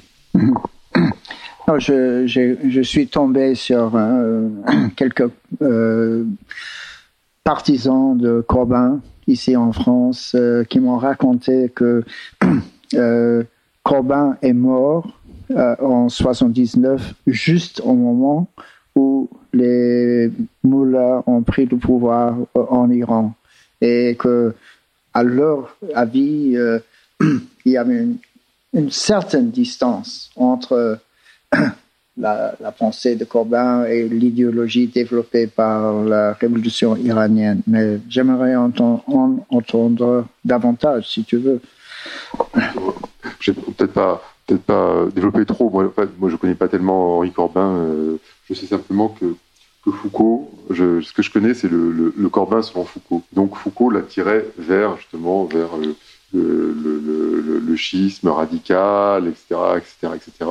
Et après, je pense que je, pense, je, pense que Corbin a une pensée beaucoup plus beaucoup plus riche que ce qu'on a fait euh, ce que ce qu'on a fait Foucault. Quoi. Oui. Euh, peut-être pour un petit peu rebondir sur ce que vous dites et, prolonger le, le, débat sur sur la question du tiers-mondisme, est-ce que tu pourrais un petit peu nous Oh, nous dresser une, une espèce de, de, oui, justement, de généalogie euh, réactionnaire euh, du tiers-mondisme, puisque finalement, c'est de cela dont on parle. Tout à l'heure, nous avons évoqué l'Allemagne nazie, euh, cette trajectoire singulière de l'Allemagne qui souhaitait se distinguer euh, pour, pour mieux s'en extirper euh, des pressions coloniales et impérialistes de la part de la France et, et, et de la Grande-Bretagne. Hmm. comment est-ce que, bon, c'est une question, voilà, pour attaquer un petit peu c'est un angle comme un autre pour attaquer cette question du tiers-mondisme réactionnaire. Comment l'Allemagne nazie a-t-elle pu influencer ce tiers-mondisme qui finalement, après, a pris des habits de gauche et d'extrême gauche? Est-ce que tu peux un peu nous expliquer ça? Parce que c'est vrai que ça revient euh, pas mal. C'est une question très intéressante. Euh, bon, euh, il faut commencer par comprendre que à la fin du 19e siècle, euh, l'Allemagne a émergé euh, comme un pôle d'influence euh, opposé à l'influence de l'idéologie et de l'impérialisme anglo-français. C'est-à-dire que, en, effet, l'Allemagne était le premier pays sous-développé, entre guillemets, qui a réussi à, dépasser le sous-développement. Et pour ça, l'Allemagne est devenue un pôle très important pour énormément de nationalistes dans, dans le monde colonial et semi-colonial. euh, donc, euh, je crois que c'était surtout, euh, euh, il y a des exceptions, mais je crois que c'était surtout dans l'époque après la Deuxième Guerre mondiale que cette influence de la culture et de la philosophie allemande a commencé à être acceptée, intégrée par un certain nombre de courants tiers-mondistes. Et euh, parce que, comme j'ai dit, pour eux, l'Allemagne, l'histoire de l'Allemagne pouvait être une sorte de euh, modèle à suivre. Il n'y a, pas, eu beaucoup d'exemples réussis dans, tout ça, mais je crois que c'était ça euh, l'importance de son influence. Tu, veux que je continue? Oui, pourquoi pas? Oui, oui, pourquoi ah. pas? On a l'exemple, par exemple, on a l'exemple de euh, de militaires allemands euh, du Troisième Reich qui sont venus conseiller la confrérie des frères musulmans. Là, on est avant la Seconde Guerre mondiale. Et puis, on a aussi des contacts établis, et ça tu en parles, notamment en Amérique latine, euh, avec des, ingénieurs allemands, des, des experts, est-ce que tu peux développer un peu ça euh? Euh, dans le cas d'Amérique latine, il s'agissait des, enfin, une fois que l'Allemagne a gagné la guerre franco-prussienne de, de 1878, euh, les pays latino-américains, surtout, qui avaient importé des spécialistes militaires et techniques de l'Angleterre et de la France, ils, se sont tournés de plus en plus vers l'Allemagne.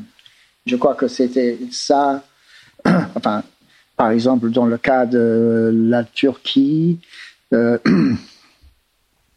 les, officiers, euh, à, cette époque-là, c'était encore l'Empire ottoman, mais euh, la, couche militaire qui ensuite est devenue euh, le, noyau de la nouvelle armée turque, ils, étaient tous formés par des spécialistes allemands qui sont venus fin du 19e siècle pour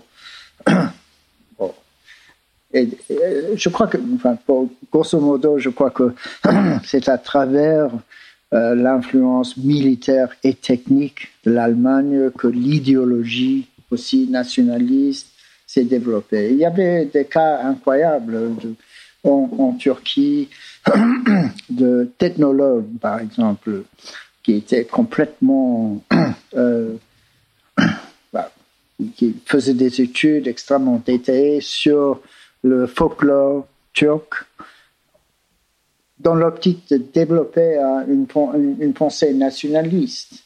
Ensuite, euh, cette pensée, dans un article que j'ai écrit sur, sur cette question, j'avais un sous-titre de, de l'ethnographie à l'état euh, militaire, plus ou moins. C'est-à-dire que des choses qui pouvaient apparaître abstraites, éloignées de la politique au départ, ont fini par alimenter la pensée nationaliste enfin de, de Atatürk et de, des gens qui ont fondé la, la Turquie moderne. C'est un, un, un, exemple parmi d'autres de, de cette influence. Et en Amérique latine?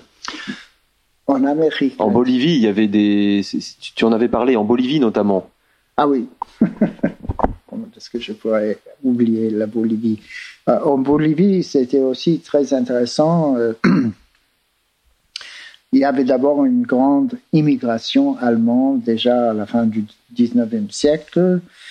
Et cette population, euh, dans les années 20, dans les années 30 du 20e siècle, a été très influencé par la montée du nationalisme et finalement par le fascisme en Allemagne elle-même.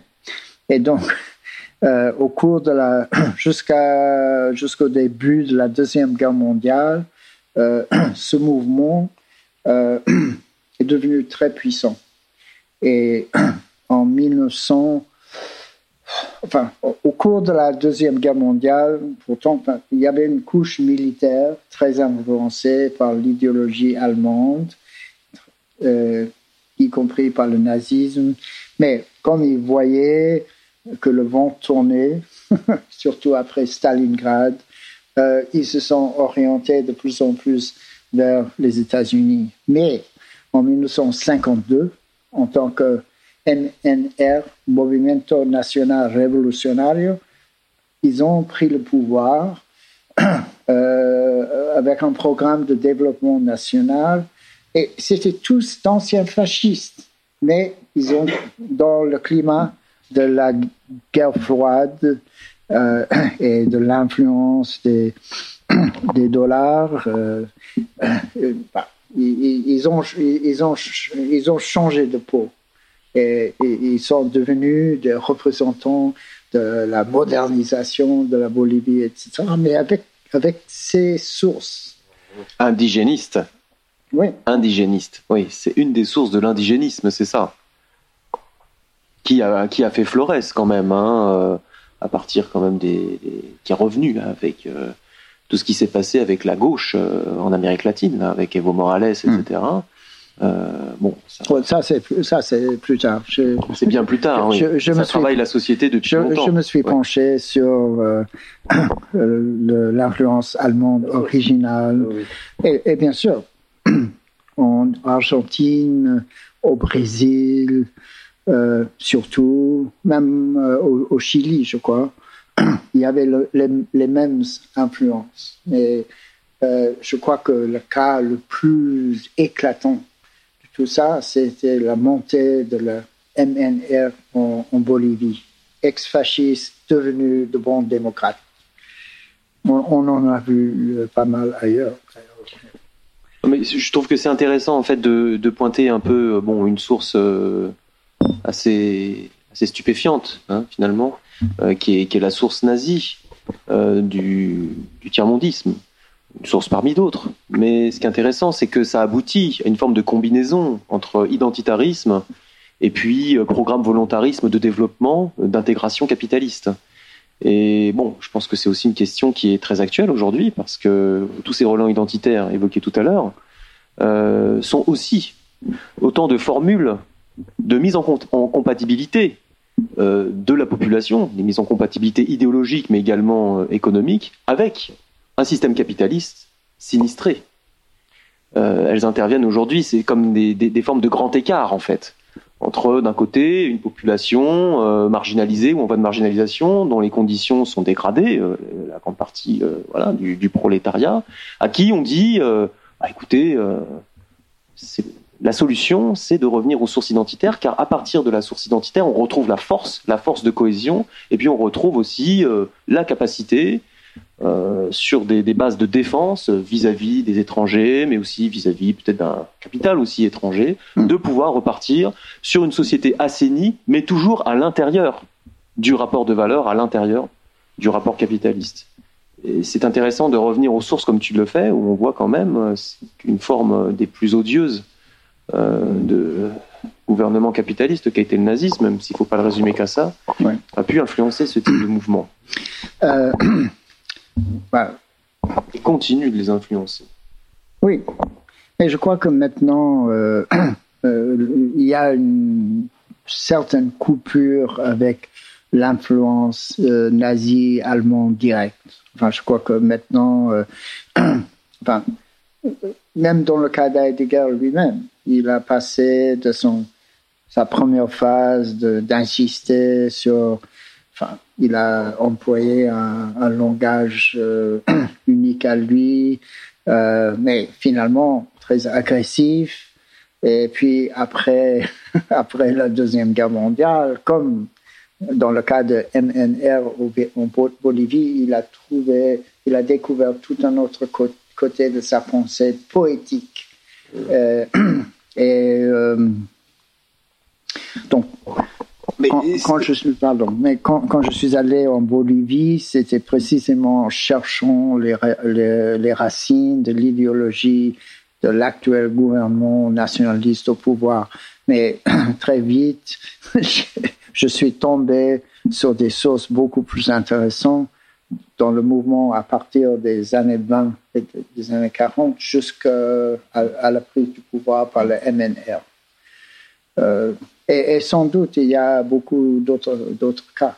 Enfin, même au Haïti, par exemple, il y avait, il y avait un groupe culturel euh, à Port-au-Prince euh, dans les années 40. C'était avant le coup d'État de Duvalier.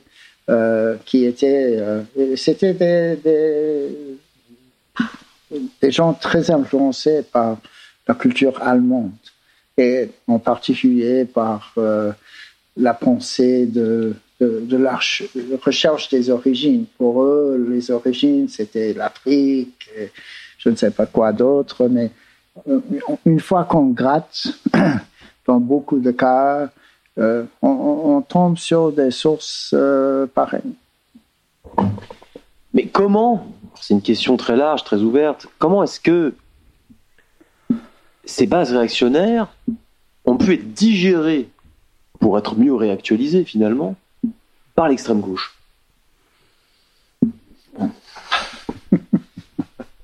tu, me poses vraiment des questions simples.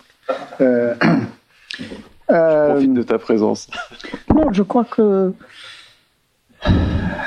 c'est dans l'évolution après la Deuxième Guerre mondiale par des courants comme la revue aux États-Unis, Monthly Review, et l'analyse du capital monopole, entre guillemets, qui avait ses équivalents ici en France et, ailleurs. Euh, on est tombé sur ces nationalismes qui semblaient s'opposer au capital, qui semblaient s'opposer à l'Occident, alors qu'ils avaient vraiment des origines tout à fait occidentales. Et, et donc, euh, comme euh, ces courants en Occident, par exemple en France, c'était des gens qui eux-mêmes euh, envisageaient de contrôler le pouvoir d'État. c'était assez facile d'assimiler ces influences. je crois que c'est en, gros, ça c'est l'explication. moi je pense aussi que c'est dans le sens de ce que tu dis. Hein je pense aussi que c'est euh, le fait de, de, parler en termes de, victimes, par exemple. En termes de quoi? En termes de victimes. En termes de victimes. Euh, victimes de l'impérialisme, par exemple. Euh, le, le, fait de parler en termes de domination, mais au sens très général, de parler par exemple de pays dominés. tout ça, c'est des réalités. Je veux dire, on va pas nier le fait qu'il y ait des rapports de force, que historiquement, il y a des injustices, je sais pas, par exemple, un truc qui, dont on parle, dont on parle beaucoup, un truc, un phénomène, une tragédie, pas du tout la minimiser, dont on parle beaucoup, l'expulsion du peuple palestinien en, 1948, oui, ce sont des événements qui existent. Euh, simplement, face à ces tragédies-là, face à, par exemple, à une tragédie, à aussi une, horreur aussi qui a duré des siècles et des siècles et qui continue, le colonialisme, quelle réponse quelle réponse on donne? Euh, Est-ce qu'on donne une réponse, euh, justement, si on parle de nations dominées, on parle de dominées, de victimes de l'impérialisme? Donc, qu'est-ce qu'on fait? On va donner une réponse nationale. Et qui dit réponse nationale dit réponse étatique. C'est-à-dire qu'à un moment donné, parler en termes de euh, nations dominées et nations dominantes, en expliquant que de toute façon, la solution, elle ne consiste pas à opter pour l'une ou pour l'autre, parce que sinon, on ne fait que reproduire des rapports de force que finalement les anciennes nations dominées deviennent à leur tour des vainqueurs et que, par exemple, je sais pas, la Chine, Mao arrive au pouvoir, il commence à saigner sa population, le, le FLN arrive au pouvoir, il commence à torturer, à saigner, à saigner sa population. Je ne parle même pas de, du, cas le plus, plus extrême, qui est le Kampuchea démocratique, Pol Pot et les Khmer rouges, bon, etc., etc. C'est-à-dire qu'effectivement, il y a eu, euh, c'est pas du tout, euh, c'est pas du tout pour nier le fait qu'il y a du colonialisme et l'impérialisme. Mais quelle réponse on apporte à ça? Est-ce qu'on apporte une réponse nationaliste qui consiste à dire, donc une réponse étatique? Voilà, étatique. On prend position pour l'un contre l'autre. Par exemple, on prend position pour ce brave monsieur Poutine euh, contre l'impérialisme américain, parce que, euh, ma foi, il a redonné une certaine dignité, paraît-il, au peuple russe, qui avait été beaucoup humilié par, euh, par, par Yeltsin, etc., etc., beaucoup humilié lors de la chute du mur, et que Poutine a donné une certaine grandeur à son peuple. Voilà, c'est ce que dit l'extrême droite, c'est ce que dit aussi une bonne partie de l'extrême gauche aujourd'hui. Voilà, donc à chaque fois, on, on, on donne une réponse en termes nationalistes. Ou est-ce que face à ces rapports de force, à ces tragédies réelles, euh, on donne une réponse internationaliste? Et dans ce cas-là, effectivement, euh, euh, je pense que ça, permet, ça permet, à mon avis, de justement de ne pas être dans ces équivoques, ces chaises croisées entre d'un côté l'extrême gauche, l'extrême droite, etc., etc. Bon, c'est sûr que c'est moins ça, c'est euh, sans doute un peu plus complexe que de dire on va prendre position pour euh, Monsieur Ahmadinejad ou euh, Monsieur ou Monsieur Castro contre l'impérialisme américain. Voilà.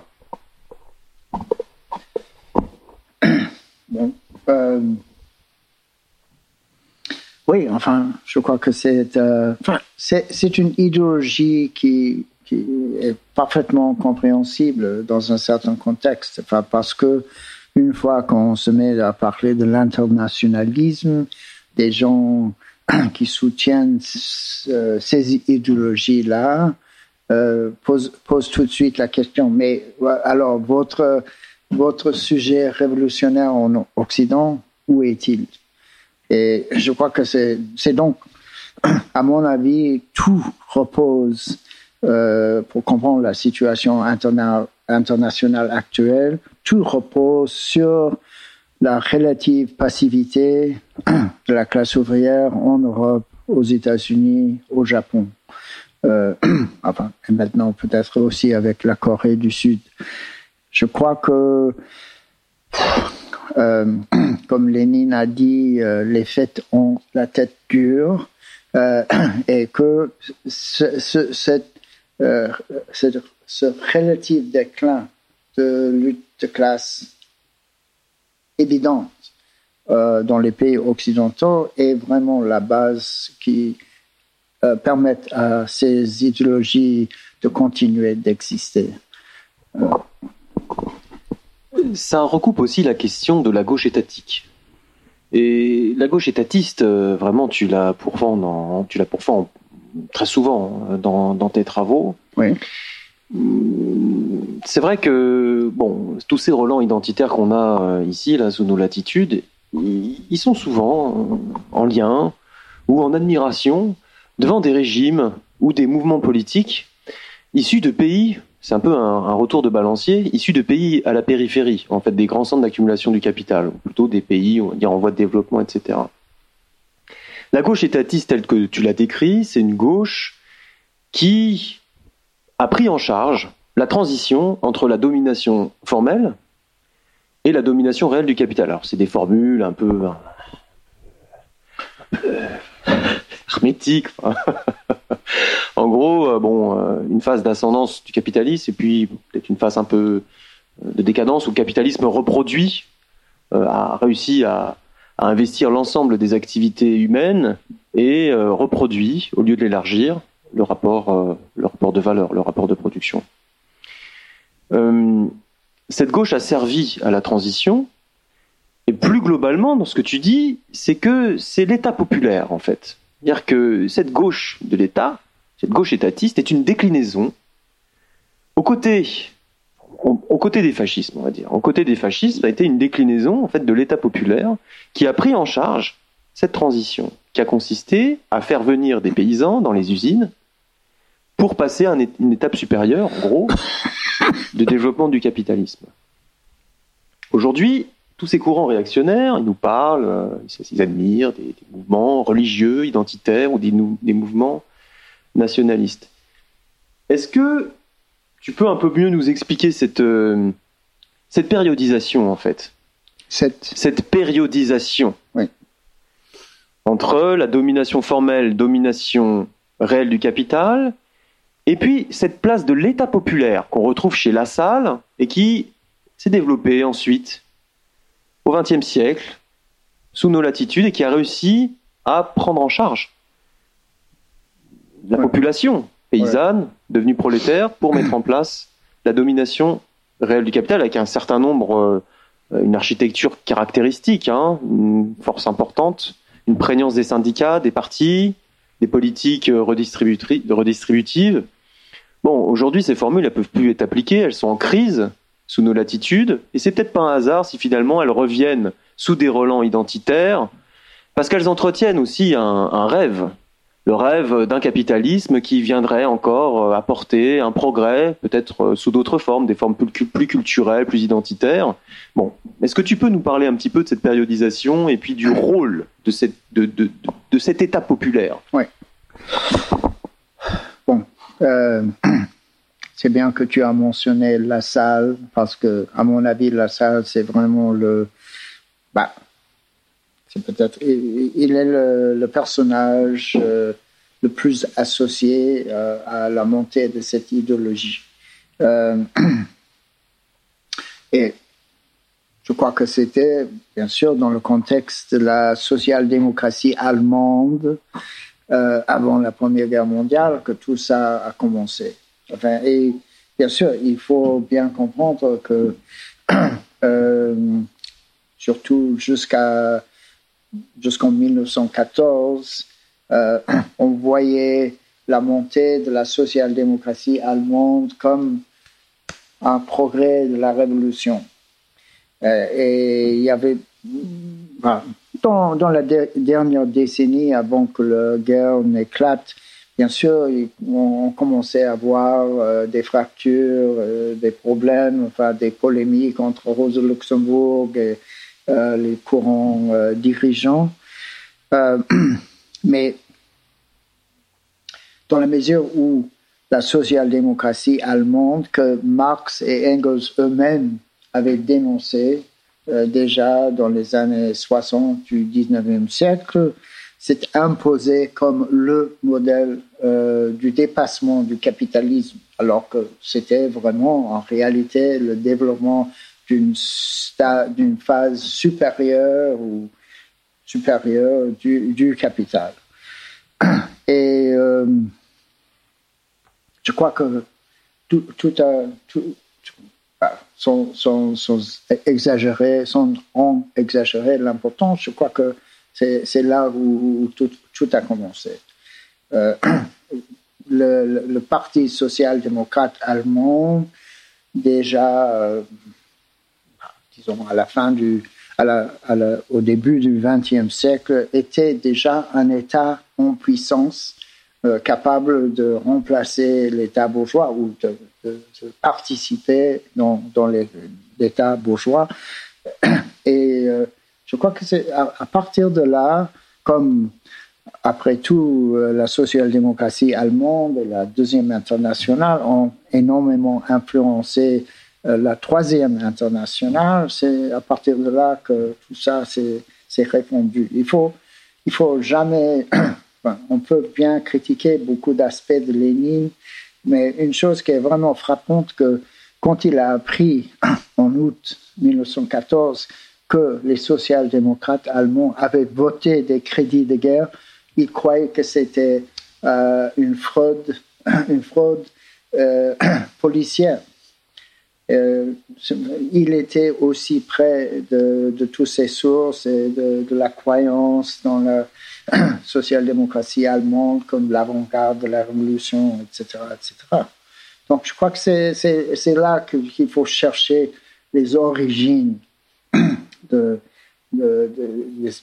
du reste de ces idéologies. Moi, moi je m'attends euh, à, voir un, chef d'État actuel qui citerait euh, Bataille ou Derrida ou Foucault au lieu de, citer. Euh, bah, avec Justin Trudeau au Canada, on n'est déjà pas très loin de ça. Hein. Comment? Justin Trudeau au Canada. Avec Justin Trudeau au Canada, on n'est déjà pas très loin de ce genre de citation dans ses discours. Ah bon? Ah oui. Je, ça, je ne savais pas. Donc, ah, peut-être on verra ça un jour, mais grosso modo, euh, à long terme, je crois que c'est dans la deuxième internationale et surtout la social-démocratie allemande avant la Première Guerre mondiale qu'il faut chercher les origines de tout ça. Alors, c'était un mouvement, comment on peut le résumer finalement, euh, historiquement? C'était un mouvement d'intégration du prolétariat? Euh, par le biais d'experts qui avaient en partie adhéré à, des, à une pensée bourgeoise finalement, c'est-à-dire euh, la distinction entre le manuel, l'intellectuel, la conscience apportée de l'extérieur au prolétariat. On peut un peu mettre tout ça pour euh, qualifier ce qu'était la, la, la, deuxième internationale. Hmm. et bon, candidat à la gestion de l'État. Bon, euh, tu parles beaucoup de gauche néo gauche malthusienne, euh, bon, du positivisme, etc. On aimerait aussi te faire parler. Euh, bon, tous ces sujets sont en réalité très connectés. On aimerait te faire parler de ça, de la gauche étatiste, de son ancrage dans la transition entre domination formelle et domination réelle du capital, et puis aussi ce qu'elle porte euh, en termes de grosses trames, euh, on va dire, euh, en termes de pensée bourgeoise. voilà, ça, ça pourrait être intéressant. Et en quoi ça se distingue de la dialectique portée par Marx que des mecs comme Foucault ont haï et, sur laquelle il crachait sans aucun complexe? Ouais, ouais. Bon, bah, tu sais bien que déjà dans les années 60 du 19e siècle, Marx et Engels avaient dénoncé euh, les chefs du Parti social-démocrate allemand euh, comme effectivement comme des populistes. Je, ne sais pas s'ils ont utilisé ce mot, mais ça c'était l'ampleur de, leur critique. Et euh,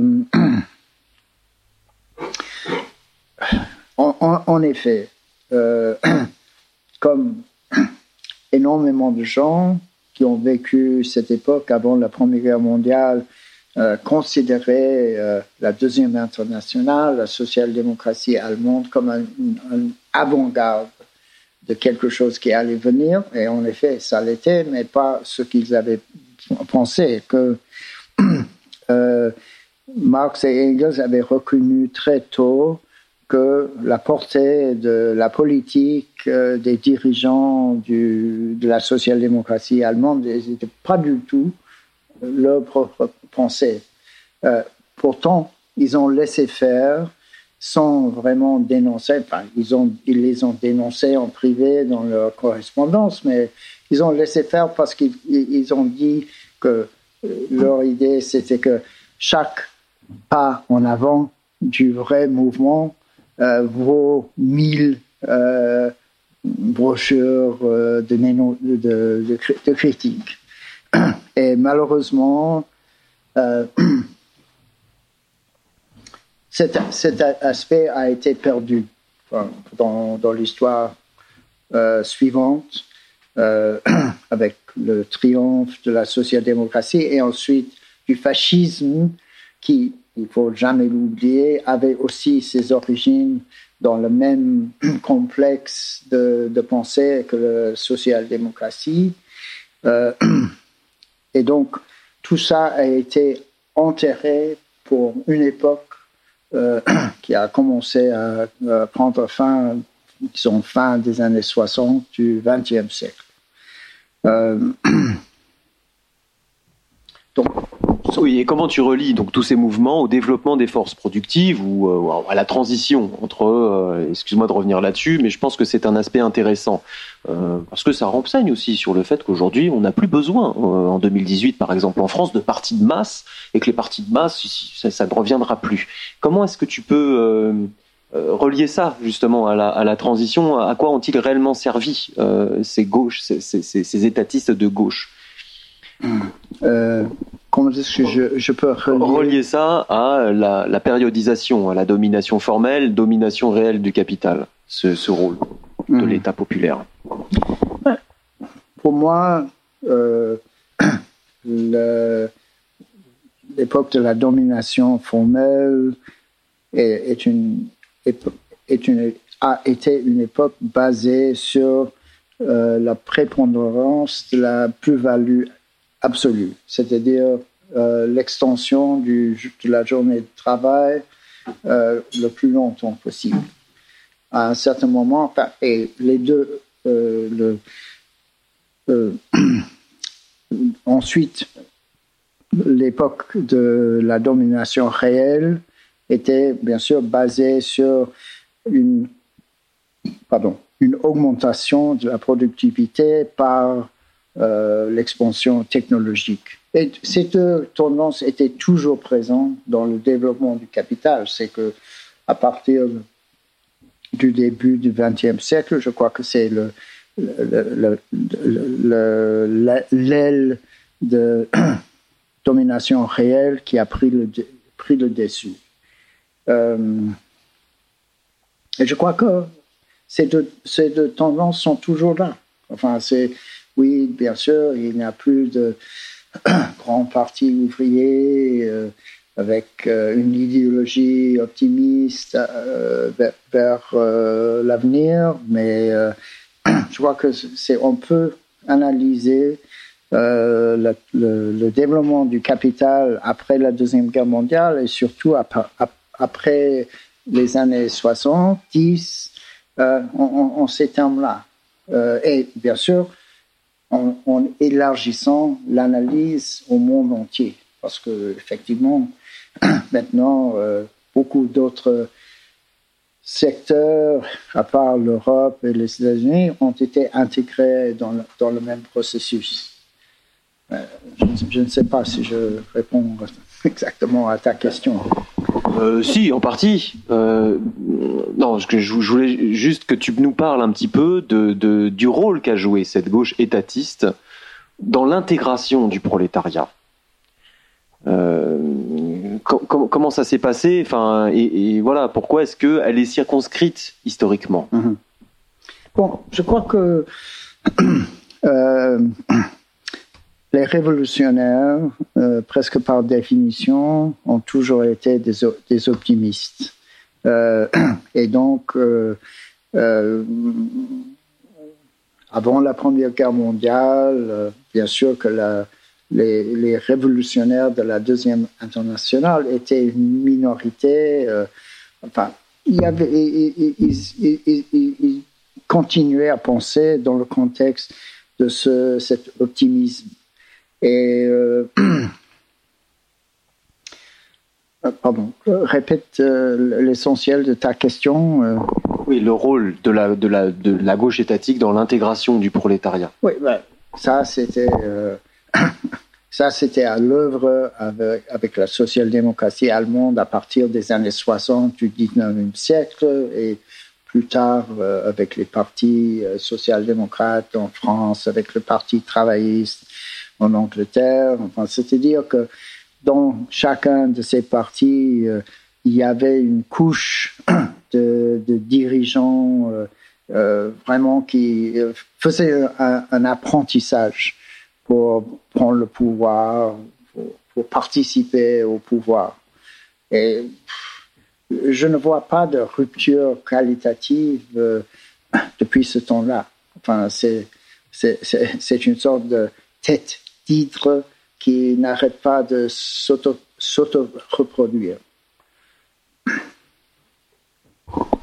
sur euh, comment dire?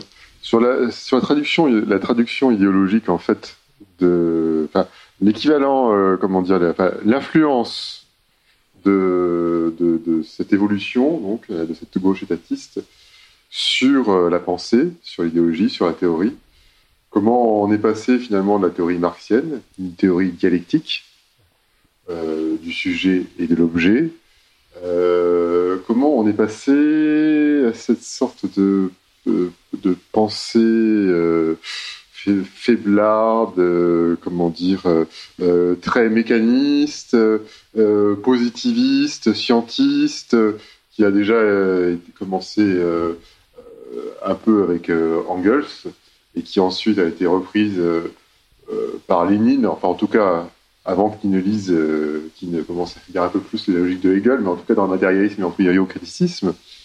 Et euh, du coup, je voulais savoir si tu, si tu partageais l'interprétation que, par exemple, en fait un penseur qui aujourd'hui était un peu un penseur et un révolutionnaire, parce qu'il n'était pas simplement dans la pensée, il était dans l'action, qui s'appelle Karl Korsch, voilà, qui est un peu, un peu oublié aujourd'hui.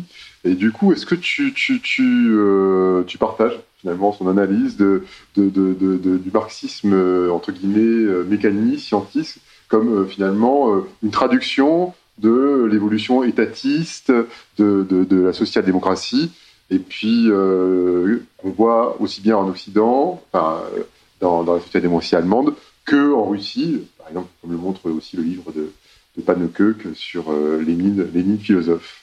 Donc je voulais savoir ce que tu, ce que tu en pensais.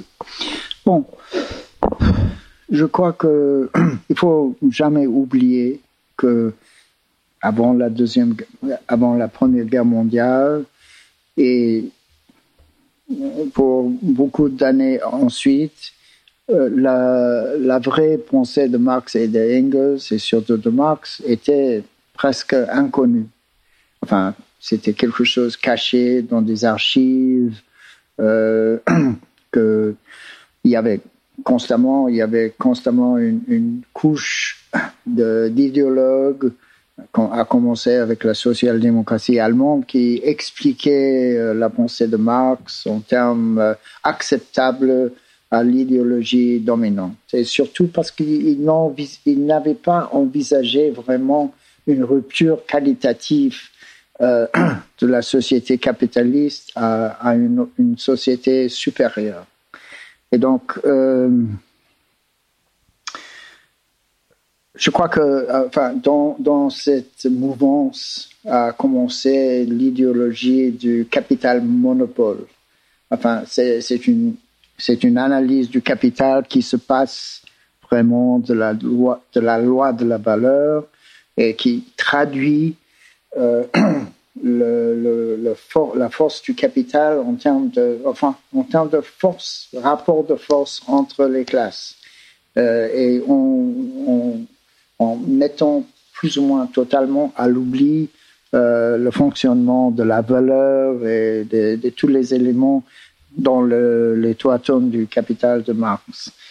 Euh, Korsch, oui, a, commencé à percer une bonne partie de cette idéologie, mais lui aussi euh, a été euh, oublié pendant très longtemps. C'était, ce n'était qu'avec la redécouverte de, des gens comme Korsch et surtout la redécouverte euh, du fond de l'analyse de Marx dans le Capital que cette idéologie de capital, de capital monopole a pu être, à ce que je sache, plus ou moins écartée.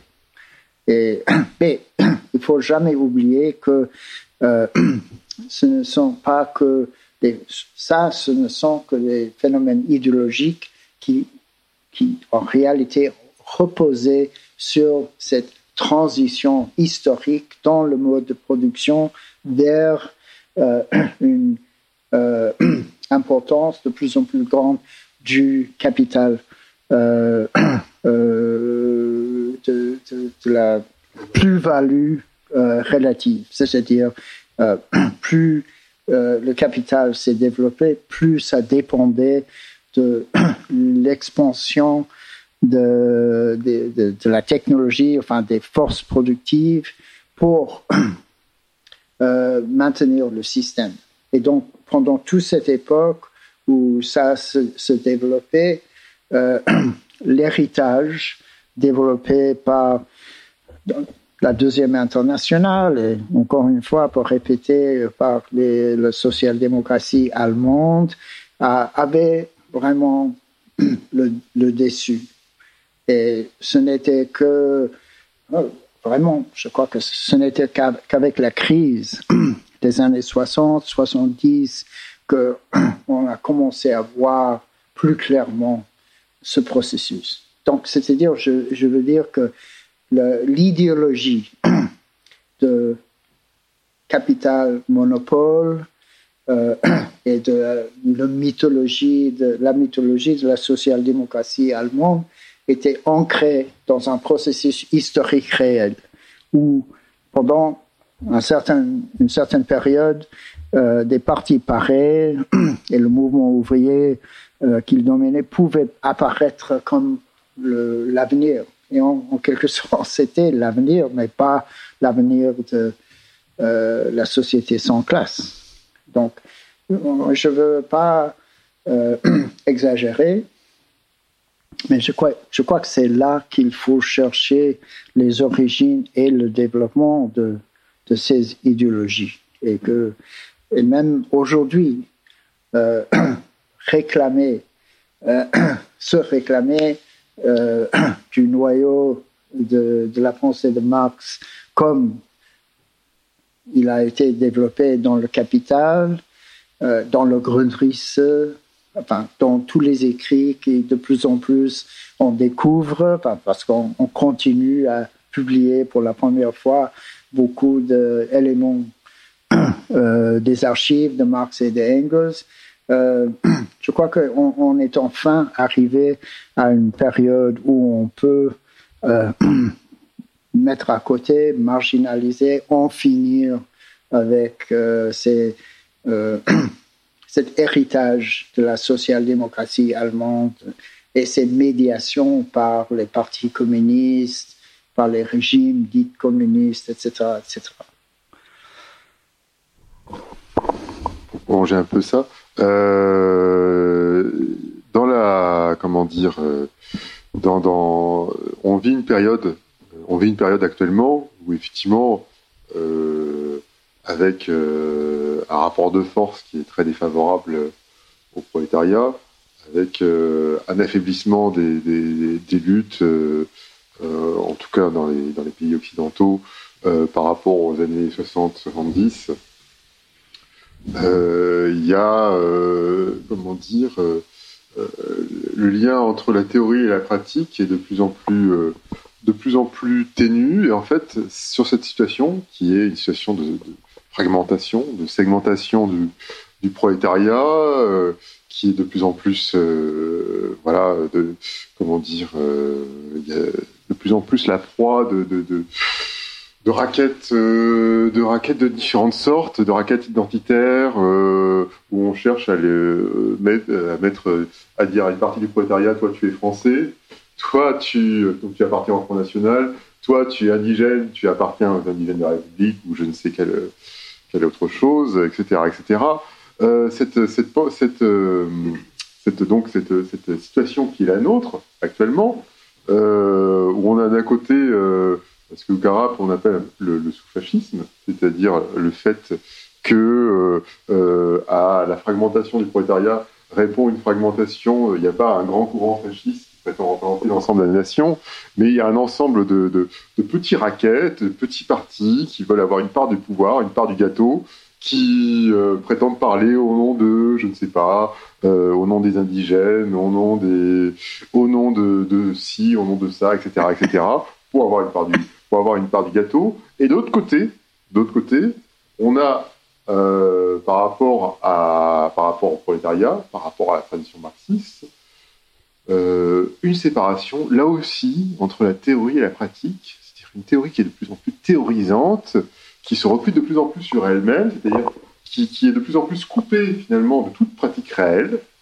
et qui devient de plus en plus para-universitaire. Même des gens qui ne travaillent pas à l'université, finalement, ont par rapport au prolétariat une approche de professeur. C'est-à-dire que le prolétariat est pour eux un objet qu'ils doivent analyser euh, avec un microscope, avec une loupe, le prolétariat, il est comme ci, il est comme ça. En fait, il n'existe pas. Ah, mais si, il existe, mais en fait, il est racisé. Ah, mais non, il. Bon, bref, euh, on a des, ce que c'est d'ailleurs ce qui a été euh, revendiqué comme pratique théorique. Voilà, en fait, certains, penseurs revendiquent fièrement de ne pas du tout être, euh, comment dire, euh, de ne pas du tout avoir de pratique, de pratique révolutionnaire, ou surtout ne pas chercher du tout d'être content, d'être satisfait d'une situation d'expert finalement.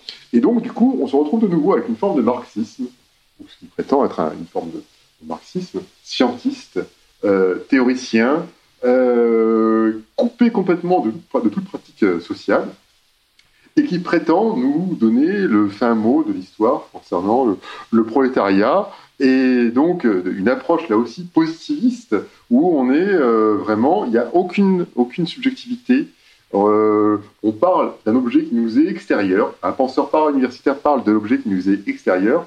Et donc, du coup, euh, finalement, euh, c'est plus la même forme que, la séparation entre la théorie et la pratique n'a plus la même forme qu'elle avait à l'époque de la social-démocratie, à l'époque de Lénine, etc.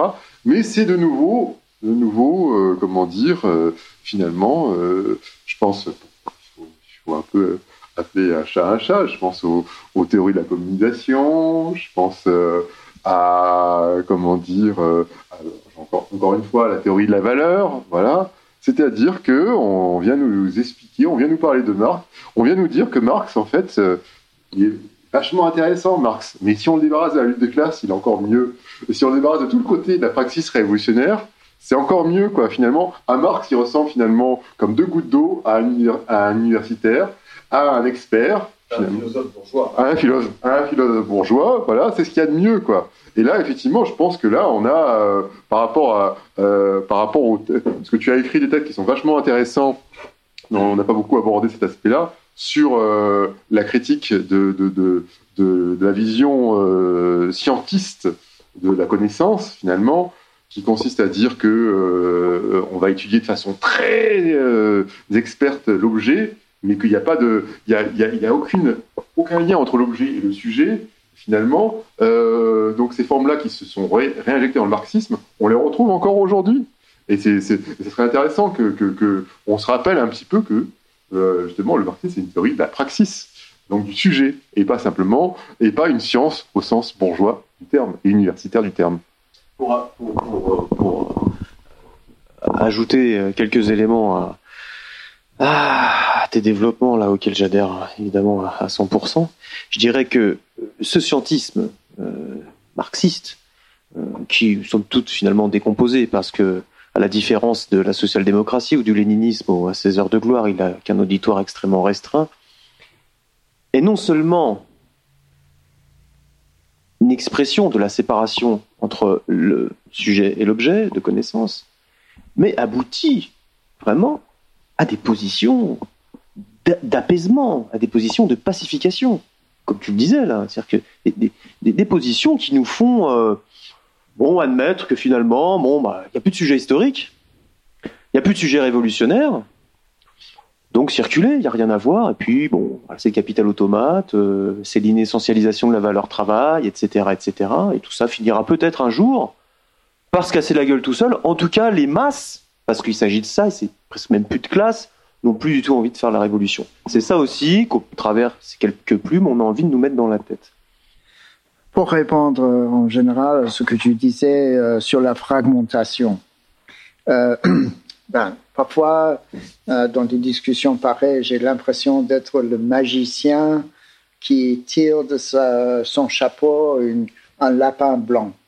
Euh, et dans ce cas, j'aimerais bien vous parler de la Chine où, à la différence de beaucoup de pays d'Occident, enfin, presque tous les pays d'Occident, la lutte de classe, dans sa forme plus ou moins classique, est toujours en cours. Enfin, comme vous savez tous, euh, chaque année, en Chine, on, enregistre euh, statistiquement euh, une montée en, enfin, je dirais pas une montée en flèche, mais une montée sérieuse de ce que l'on appelle des incidents. Je crois que l'année dernière, c'était 150 000 incidents. Ça, c'est à partir de, disons, avant où c'était 40 000, 50 000, etc. C'est-à-dire, et, parmi, parmi ces, ces incidents, il y a bien sûr beaucoup de luttes à la campagne qui ne sont pas euh, négligées. Enfin, enfin c'est dans, un village ou dans une petite ville, le Parti communiste euh, s'approprie euh, un terrain euh, par des moyens légaux ou illégaux et, construit un, hôtel de luxe. a le projet de construire un hôtel de luxe. Mais aussi parmi ces 150 000 incidents de l'année dernière, il y a plusieurs milliers de grèves. Et je crois que je suis absolument persuadé que les dirigeants chinois euh, euh, passent leur temps et passent leur soirée à, contempler et à chercher des stratégies pour contrecarrer euh, cette, cette montée des luttes. Et donc, tout cela pour dire que oui, c'est vrai que partout en, Occident, pour le moment, on voit une tendance à la fragmentation, euh, à des luttes très limitées.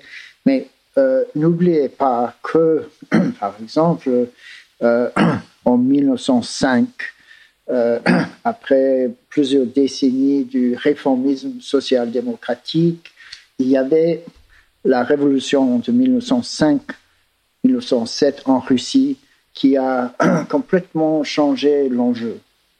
Et à mon avis, sans être, sans vouloir être trop optimiste, je considère qu'un jour, euh, peut-être pas, enfin, espérons pas dans un avenir trop loin, lointain, euh, la classe ouvrière chinoise fera la même chose que le prolétariat russe en 1905.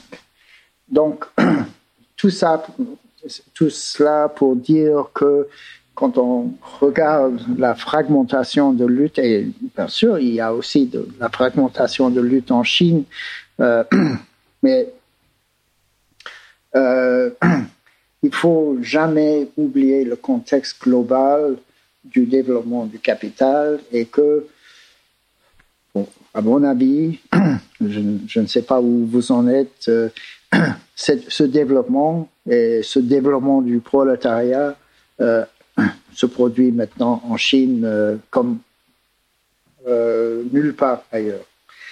Donc, ça c'est mon, ça, ça c'est ma première réponse. C'est-à-dire que oui, il y a des fragmentations. Euh, juste avant mon départ des États-Unis, j'en discutais avec les camarades à New York. Euh, mais euh, je crois qu'avec un tournant important dans la lutte de classe internationale, pour ne pas parler de, la recherche des ripostes plus plus ample euh, au gouvernement de Trump aux États-Unis, par exemple, qu'il il peut y avoir un tournant dans le vent euh, rapide, quoi. Euh, bon.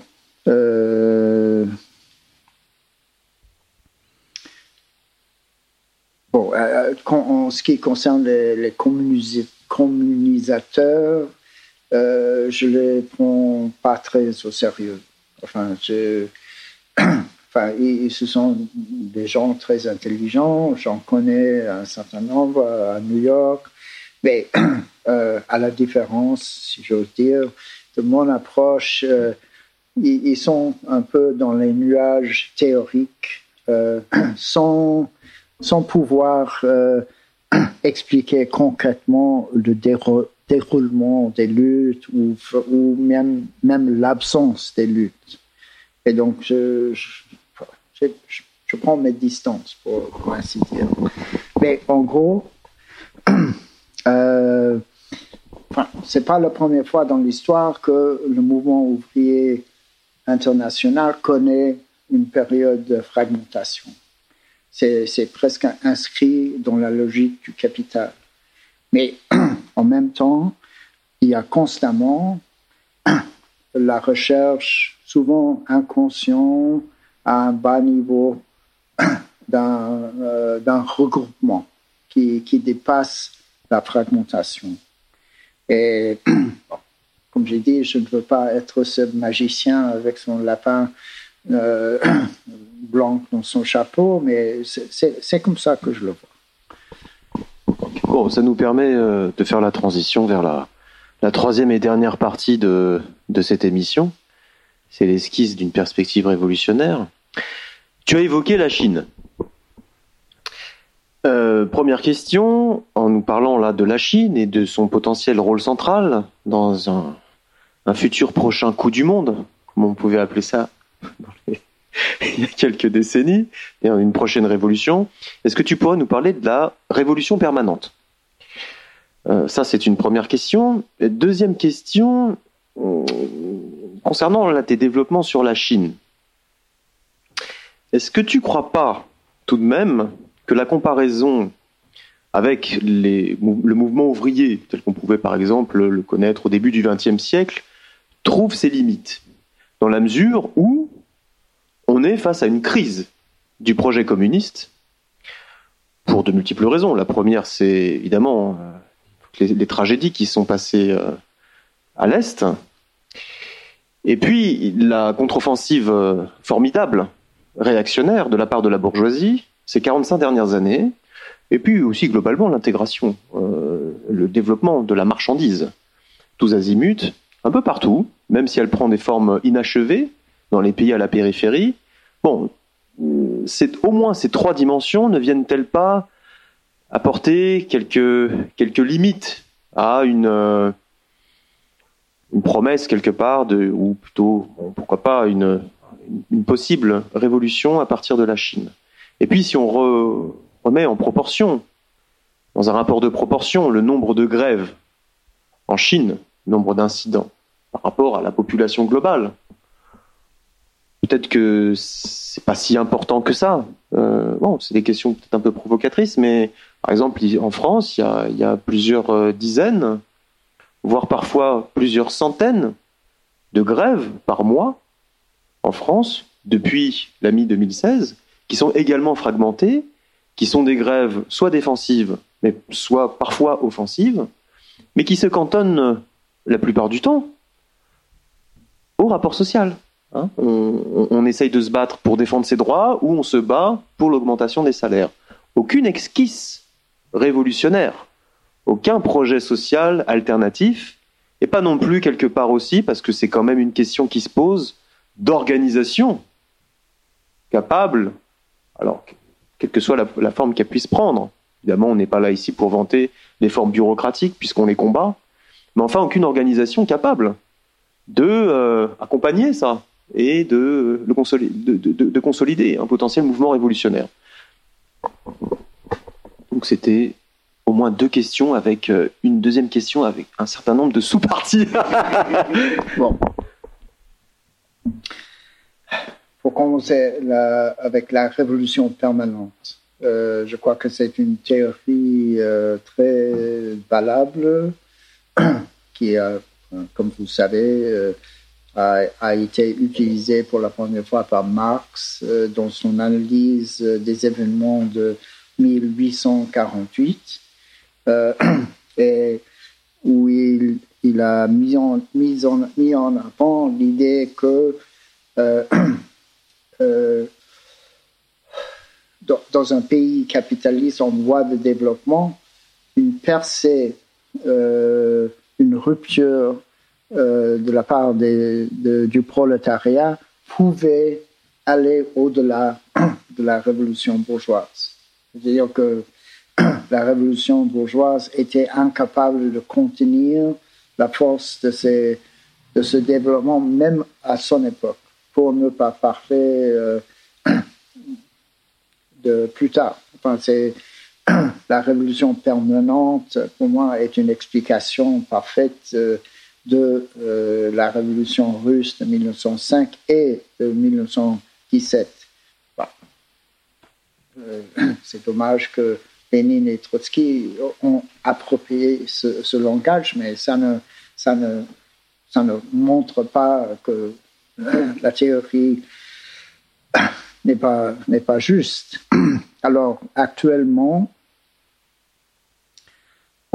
encore une fois, sans, sans, me, sans me répéter jusqu'à la nausée, je crois que la prochaine percée euh, radicale de la part euh, de la classe ouvrière chinoise sera une, nouvelle preuve de la vérité de, de, cette théorie. Je peux bien me tromper, mais euh, ces tendances à la fragmentation, sont, on, on, connaît la fragmentation depuis qu'il y a le capital. Je ne veux pas nier que les capitalistes aujourd'hui en sont plus conscients et appliquent ça dans la, dans la mesure du possible, mais euh, euh, là où il y a le capital, il y a le prolétariat, et donc euh, un, un, une recherche d'une riposte à une stratégie de la part des capitalistes. C'est ce que j'ai à dire sur ce sujet. Bon. Euh, Est-ce que j'ai répondu à tes questions? Mais de la façon que tu as voulu. je... oh, j'insiste pas. Je, je, vous parlez pendant 5 minutes et moi je réponds pendant 30 secondes. je, me demande non, non, non. si vraiment je. Non, pas du tout. Bon, quelle articulation tu, tu vois aujourd'hui euh, entre justement euh, les luttes qui, qui, qui, interviennent en Chine, qui surviennent en Chine, et puis euh, la situation du prolétariat ici. Il y a tout de même des luttes. Elles sont, comme je le disais tout à l'heure, euh, très cantonnées hein, dans le rapport social, au rapport social capitaliste. Y a... Tu parles d'ici Oui, oui, oui, d'ici. Bon, on aurait pu s'attendre peut-être, pourquoi pas. Hein, on pouvait peut-être rêver, bon, ou pas. Après, ce qui s'est passé euh, en 2008, avec la déflagration formidable de 2008, et puis les plans d'austérité euh, qui ont été mis en place dans la foulée, à ce que le prolétariat, ça et là, euh, puissent s'organiser, peut-être sous des formes de conseils, alors peut-être réactualiser, etc. Ça n'a pas eu lieu. Euh, comment est-ce que tu vois là dans les prochaines années? Alors on va pas faire euh, bouillir les marmites du futur, comme dirait l'autre, mais bon, quelle articulation possible ça pourrait prendre euh, en termes de lutte tout ça? Est-ce que on sait par exemple que on pourrait parler de ça aussi, des luttes en Chine ont fait augmenter les salaires, ce qui est une des sources de l'inflation d'ailleurs au niveau mondial là, difficile à contenir de la part des capitalistes. Au niveau des, des, rapports entre les différentes, classes ouvrières, comment est-ce que tu vois ça? Est-ce que, ton avis, euh, établir des contacts, euh, c'est facile, difficile Ça pourrait être bien Dans quelle mesure Enfin, bon, voilà, c'est un peu une question très ouverte, hein, puisqu'on arrive à la fin de l'émission sur l'esquisse d'une perspective révolutionnaire. Hmm. Et donc, cette combinaison entre nos différentes situations là dans le monde, entre les différents prolétariats. C'est une question très ouverte. Bon. Euh, j'ai dit que les marxistes sont toujours des optimistes. et bon, je.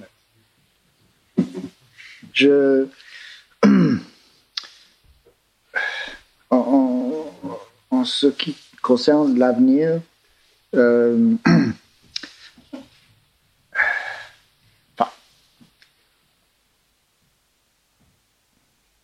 je, je, je considère que on voit partout.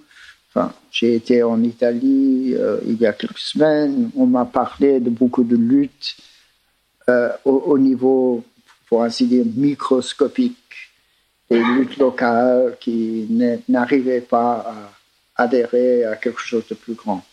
Et c'est l'impression que j'ai eue un peu partout en parlant avec des camarades euh, dans cinq ou six pays. Donc, je ne peux pas imaginer que ces luttes euh, ne vont pas euh, se développer et déboucher sur quelque chose de plus grand. Je ne sais pas exactement ce que sera.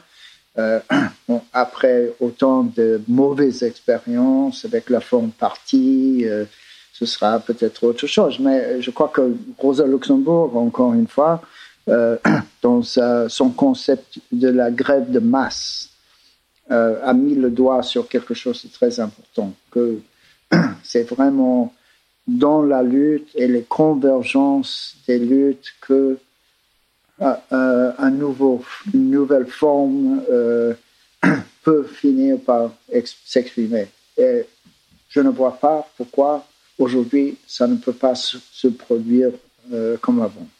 Même si il faut admettre que cette période de, fragmentation euh, a été un peu longue. Euh, je crois que en même temps, on peut reconnaître que enfin, si euh, le marxisme est valable pour quelque chose, c'est pour insister sur la façon dont la pratique est en avant des consciences. Et soit le prolétariat fragmenté comme il est dans la plupart des pays, surtout en Occident, va tout simplement lever les mains et on dit oh, bon, on, abandonne euh, euh, à cause, par, exemple, de toutes ces influences dans la, dans, la tête des gens. Bah, ok, ce sera une mauvaise fin de l'histoire, mais euh, constamment, constamment, je crois qu'il y a, euh, aux États-Unis par exemple, il y a euh, euh, des conférences annuelles de la part de cette publication qui s'appelle Labor Notes. ils sont complètement réformistes, mais chaque année, ils arrivent à regrouper plusieurs milliers d'ouvriers qui viennent de, partout aux États-Unis pour discuter des problèmes. Euh, c'est pas la peine de les appeler des réformistes parce qu'il n'y a que ça euh, dans, dans leur discussion, mais c'est un, un exemple d'une recherche de quelque chose qui dépasse euh, les problèmes locaux et fragmentés. je, je, ne peux pas mettre le doigt sur un, courant qui va au-delà en ce moment. Mais soit euh, je lève les mains en, abondant une, analyse concrète, historique, ou soit j'attends, j'essaie de, d'intervenir là où je peux, comme vous, et à mon avis, un jour, ça aboutira. Alors justement, pour que ça puisse aboutir et, contribuer à ce que ça aboutisse, tu as dans un de tes textes euh, tenu à euh, faire des propositions pour les 100 jours après la Révolution. Alors déjà, pourquoi? Et puis, après, est-ce que tu peux un petit peu nous en parler de ces propositions? Bon. Euh, j'ai commencé à écrire euh, quelques fragments au moins sur la question du programme, parce qu'il me semblait que, général, avec la perte de, d'une vision quelconque d'une société après le capitalisme, euh, il fallait au moins essayer de faire l'ébauche de ce que ça pourrait être. Et ben, en, prenant l'exemple des États-Unis, mais je crois que c'est valable pour beaucoup d'autres pays, euh, en commençant avec les normes, les normes, les normes proies de la consommation improductive, des travailleurs improductifs, euh, que c'est déjà possible d'envisager la transformation assez rapide avec le démantèlement euh, de, ces activités euh, improductives et en libérant les forces, euh, les, employés de, ces secteurs pour faire des choses utiles socialement. C'est vraiment, bien sûr, c'est un saut de l'imagination, mais c'est un saut ancré dans la réalité telle telle qu'elle existe. Et donc, j'ai cru important de commencer à faire une ébauche de, euh, des, possibilités. Mais, c'est ça, c'est ça le, noyau. C'est ça l'idée que en, en réemployant euh, des millions et des millions de, travailleurs improductifs dans des activités concrètes et réelles, que une réduction très rapide euh, du temps de travail de la société, euh, une nouvelle répartition des tâches serait possible. Et ce n'était qu'une tentative de lancer la discussion. Que... Mais elle, elle, est, intéressante euh, parce qu'on sort quand même de plusieurs décennies où on nous a dit surtout, surtout, ne vous occupez jamais du communisme en tant que, projet de société. Bon, ça, on laissera euh, la tâche aux générations qui viendront après la Révolution. C'est idéaliste comme, euh, comme position, euh, voilà, il faut surtout pas parler de ça, laissons faire l'histoire, etc. Et c'est vrai que c'est intéressant de voir que, bon, là, tu as pris la plume pour justement nous parler de la société de, juste après, juste après la Révolution. Donc selon toi, il y a une nécessité quand même du, du combat sur le terrain de l'idée, de l'idéologie, voire même là de la vision euh, du communisme. C'est ça. Il y, a, y, a, une forme de nécessité parce que bah, aujourd'hui, euh, c'est juste que sur ce terrain-là que le système a progressé. C'est un peu ça, non? C'est-à-dire, euh, il nous a un petit peu vidé de la tête à toutes ces perspectives-là, toutes ces... Non? Oui, quand même. à mon avis, et je crois que vous serez d'accord, euh, énormément de gens qui vont chaque jour bosser considèrent ce qu'ils font comme socialement inutile. Donc, une fois euh, une situation créée dans laquelle on, peut présenter concrètement la possibilité d'en finir avec toutes ces tâches inutiles, je crois, je crois qu'il y aurait tout de suite une certaine compréhension de, de, la possibilité de faire ça. Et en parler dès maintenant, c'est nécessaire. C'est ça ma question. Oui. Dès maintenant. Le Oui. combat, il se situe Oui, aussi là, quoi. Oui, mais pas, euh, pas de façon artificielle. En, en- en- en- en participant à des luttes, en nous présentant comme des communistes, quand les gens nous demandent ce que c'est, on, aura au moins un, programme élémentaire pour répondre à cette question. Et je crois que, comme j'ai dit, cette idée de- d'en finir avec les activités euh, le, travail euh, actuel dans sa grande majorité, ben, ça trouve tout de suite un écho euh, dans, dans la tête de beaucoup de gens qui, qui savent très bien que leur activité quotidienne est, est inutile. Je crois que c'est une bonne conclusion, en fait. On te remercie beaucoup, Lorraine. C'était l'émission qu'on attendait depuis pas mal de temps. Et je pense qu'on a essayé, en tout cas, d'aller un peu au fond des choses. Et Ouais. Vous m'avez fait travailler la tête, mais au, au total, c'était le grand oral. c'était un plaisir. Et- Eh bien, merci à toi, merci à vous tous, et merci encore à, à Radio Vostani hein, de nous avoir euh, permis de, de faire ce son et de le diffuser. À très bientôt, Lorraine. Au revoir. Ciao.